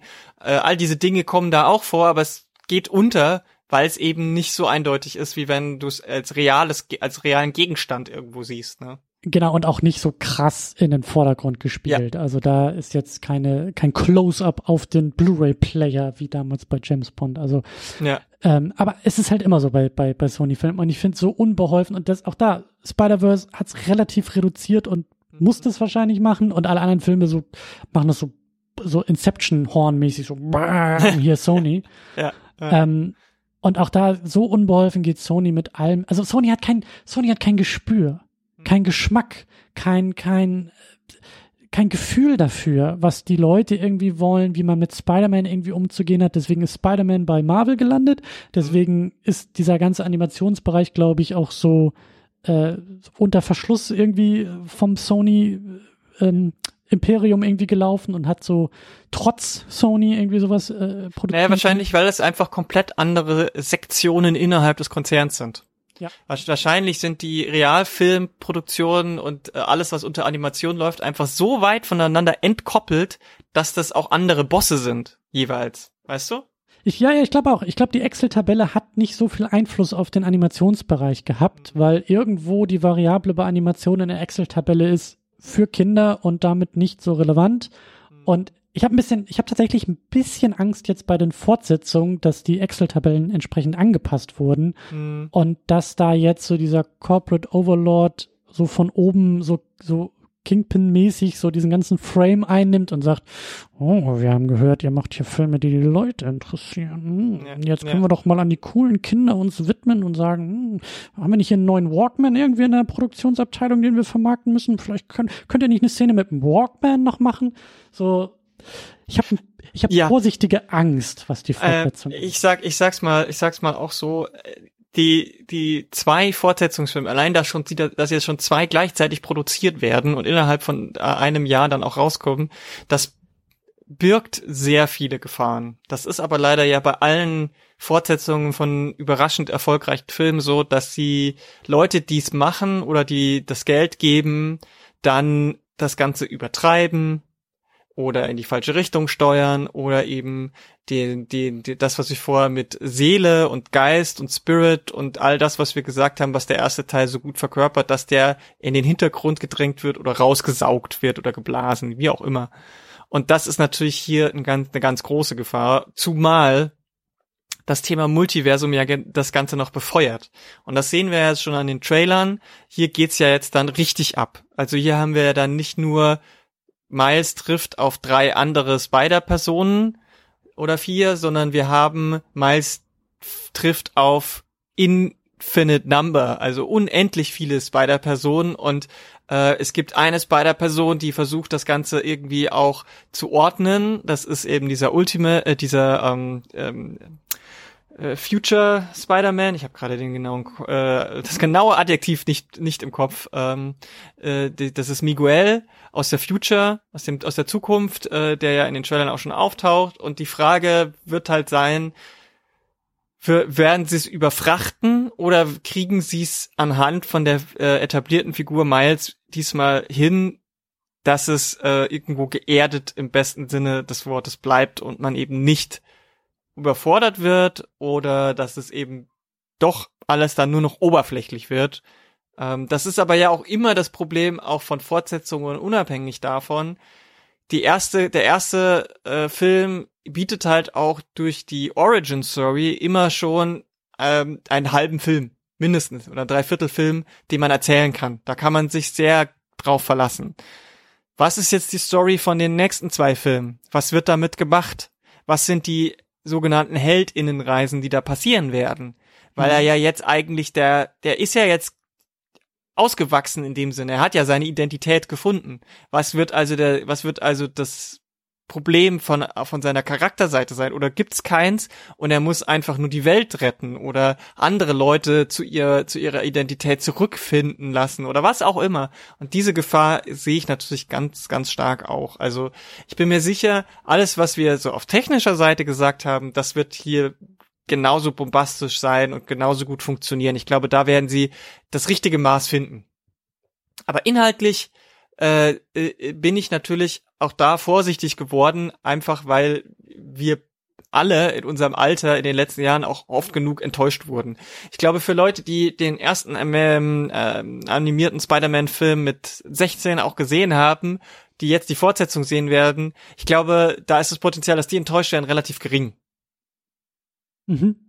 Weil ich glaube, die, die, die äh, natürlich auch ähm, noch vielleicht noch nicht so viel anderes gesehen haben, die auch nicht so oft enttäuscht worden sind und so weiter. Es kann natürlich sein, dass die auch komplett enttäuscht werden, aber allein glaube ich schon, und da haben das habe ich am Anfang ja angedeutet, da sollten wir vielleicht jetzt am Ende auch nochmal rauskommen, was die Bedeutung von einem Miles Morales für viele marginalisierte Gruppen hat, ähm, ist da, da glaube ich das Potenzial, dass die da irgendwie das Scheiße finden werden oder dass da Humbug mitgemacht wird, zu groß. Das äh, ein bisschen äh, kann man das vergleichen mit der äh, im MCU mit mit Black Panther und Wakanda Forever. Nur dass da das große Problem halt war, dass sie auf Produktionsseite mit dem Tod des Haupt, Haupt mit der Haupt des Hauptdarstellers umgehen mussten. Aber da ist ja auch eine enorm große Bedeutung für diese Community gewesen. Und ähm, die hat sich auch über den zweiten Film getragen, obwohl der ja dann ganz anders aufgebaut war. Mhm. Wie, wie gut man den Wakanda Forever findet, äh, äh, das ist trotzdem eine individuelle Sache. Das will ich jetzt niemandem vor, vorgreifen.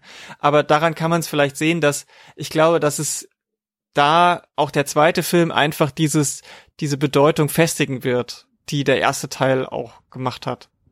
Und gleichzeitig, ähm, jetzt wo du das so ausformulierst, muss ich wieder an das Kernmotiv des ersten Films denken, nämlich Erwartung. Mhm. Große Erwartungen, die an Miles gesetzt wurden filmisch wie auch über den Film hinaus. Ne? Da kommt auf einmal ein neuer Spider-Man in einem Animationsbereich. Was, was, was, was kann der? Was soll der? Was will der? Mhm. Äh, Skepsis, die damit verbunden ist. Ähm, ich glaube, dass so, ähm, also das, das Motiv Erwartung könnte ich auch in einem zweiten Film nochmal äh, vermuten, mhm. mhm. die durchaus anders jetzt sind. Ne? Also die mhm. Erwartung mhm. ist jetzt nicht, ähm, also vielleicht so eine Grundskepsis ist abgebaut, aber jetzt, ich meine, gut, wir sind vielleicht auch ein bisschen spezieller, weil wir sehr intensiv Filme gucken, ja. sehr intensiv drüber nachdenken, ist unsere, äh, sag, also haben wir jetzt neue Erwartungen an den zweiten Teil oder mhm. neue Skepsis, neue Befürchtungen auch. Ich bin mal gespannt, ob der Film dieses Motiv irgendwie aufgreift, weil, wie du sagst, so die, die Leute aus diesen Communities, die sich das erste Mal auch in dieser Figur Miles Morales auch äh, filmisch irgendwie auf der Leinwand sehen, die haben ja jetzt auch Erwartungen.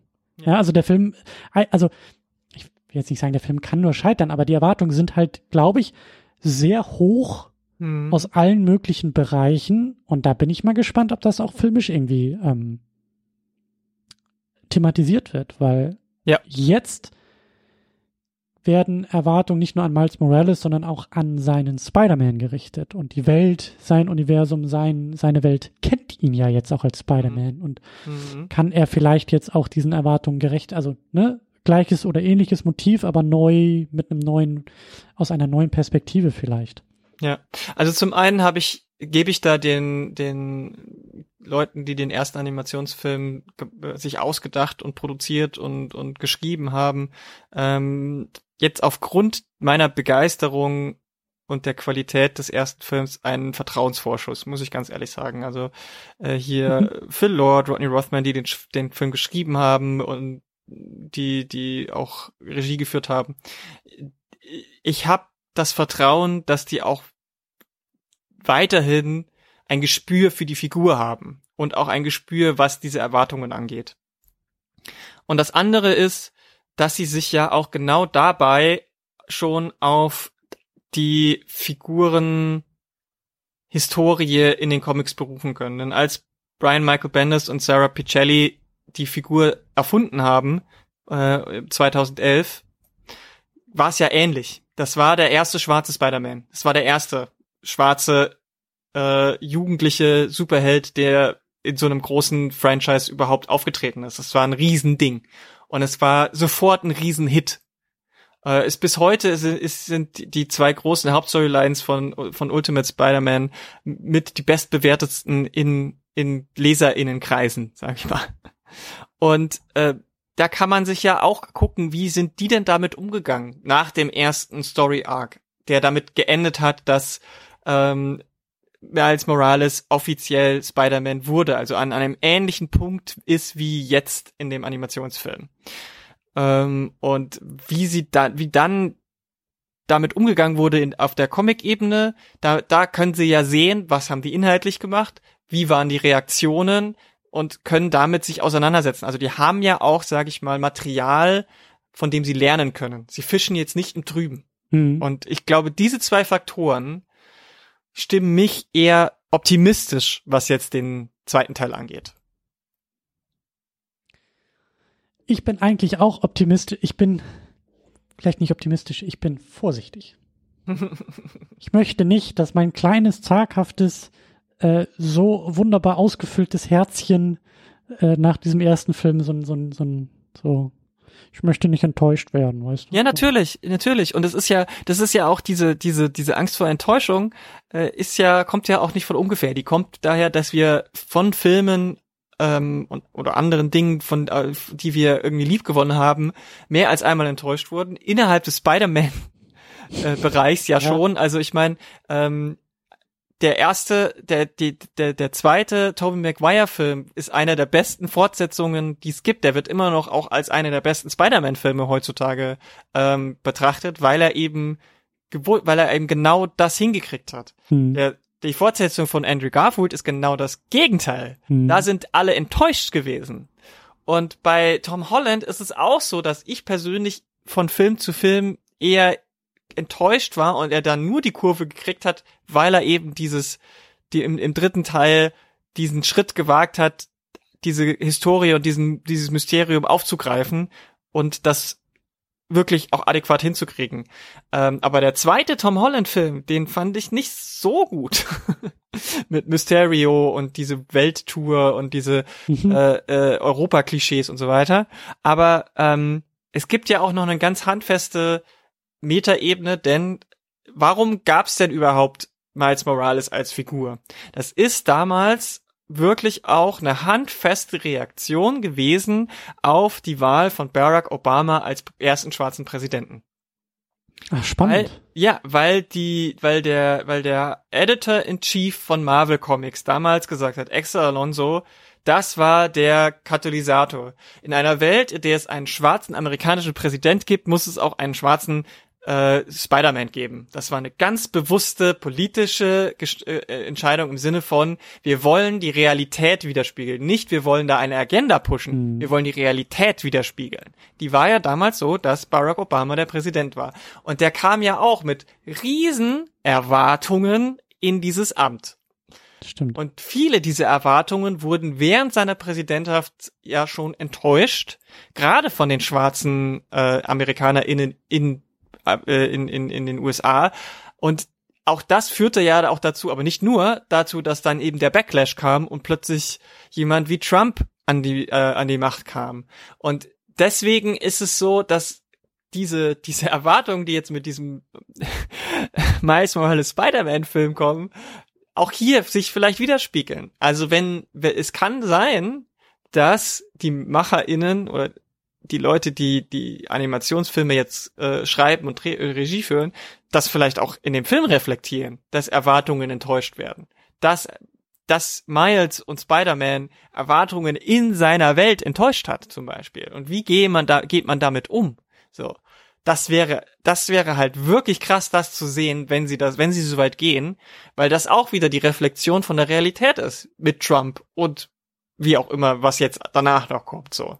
Also ich bin sehr gespannt, wie, wie das, wie, wie diese, wie die Reflexion der realen Welt hier in diesen Animationsfilm, wie weit sie reindringt oder ob sie es komplett aus, ausblenden wollen.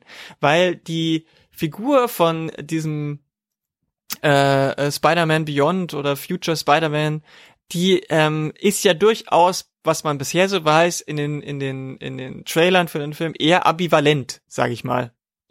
Und dementsprechend bin ich sehr gespannt, wie sie damit umgehen. Jetzt habe ich richtig Bock. Jetzt hab ich richtig Bock auf die Fortsetzung. Ja, es, es, braucht es braucht immer eine Fallhöhe bei solchen Sachen. Ne? Es genau. braucht immer diese diese diesen ja. Ich habe Bock. Ich habe jetzt wirklich äh, ich bleibe vorsichtig, aber das liegt in, in meiner ja. Natur. Aber ja, also ich, ich, ich sehe jetzt, ich sehe jetzt Möglichkeiten, wo ich vorher Fragezeichen gesehen habe, um es mal so zu formulieren. Ja.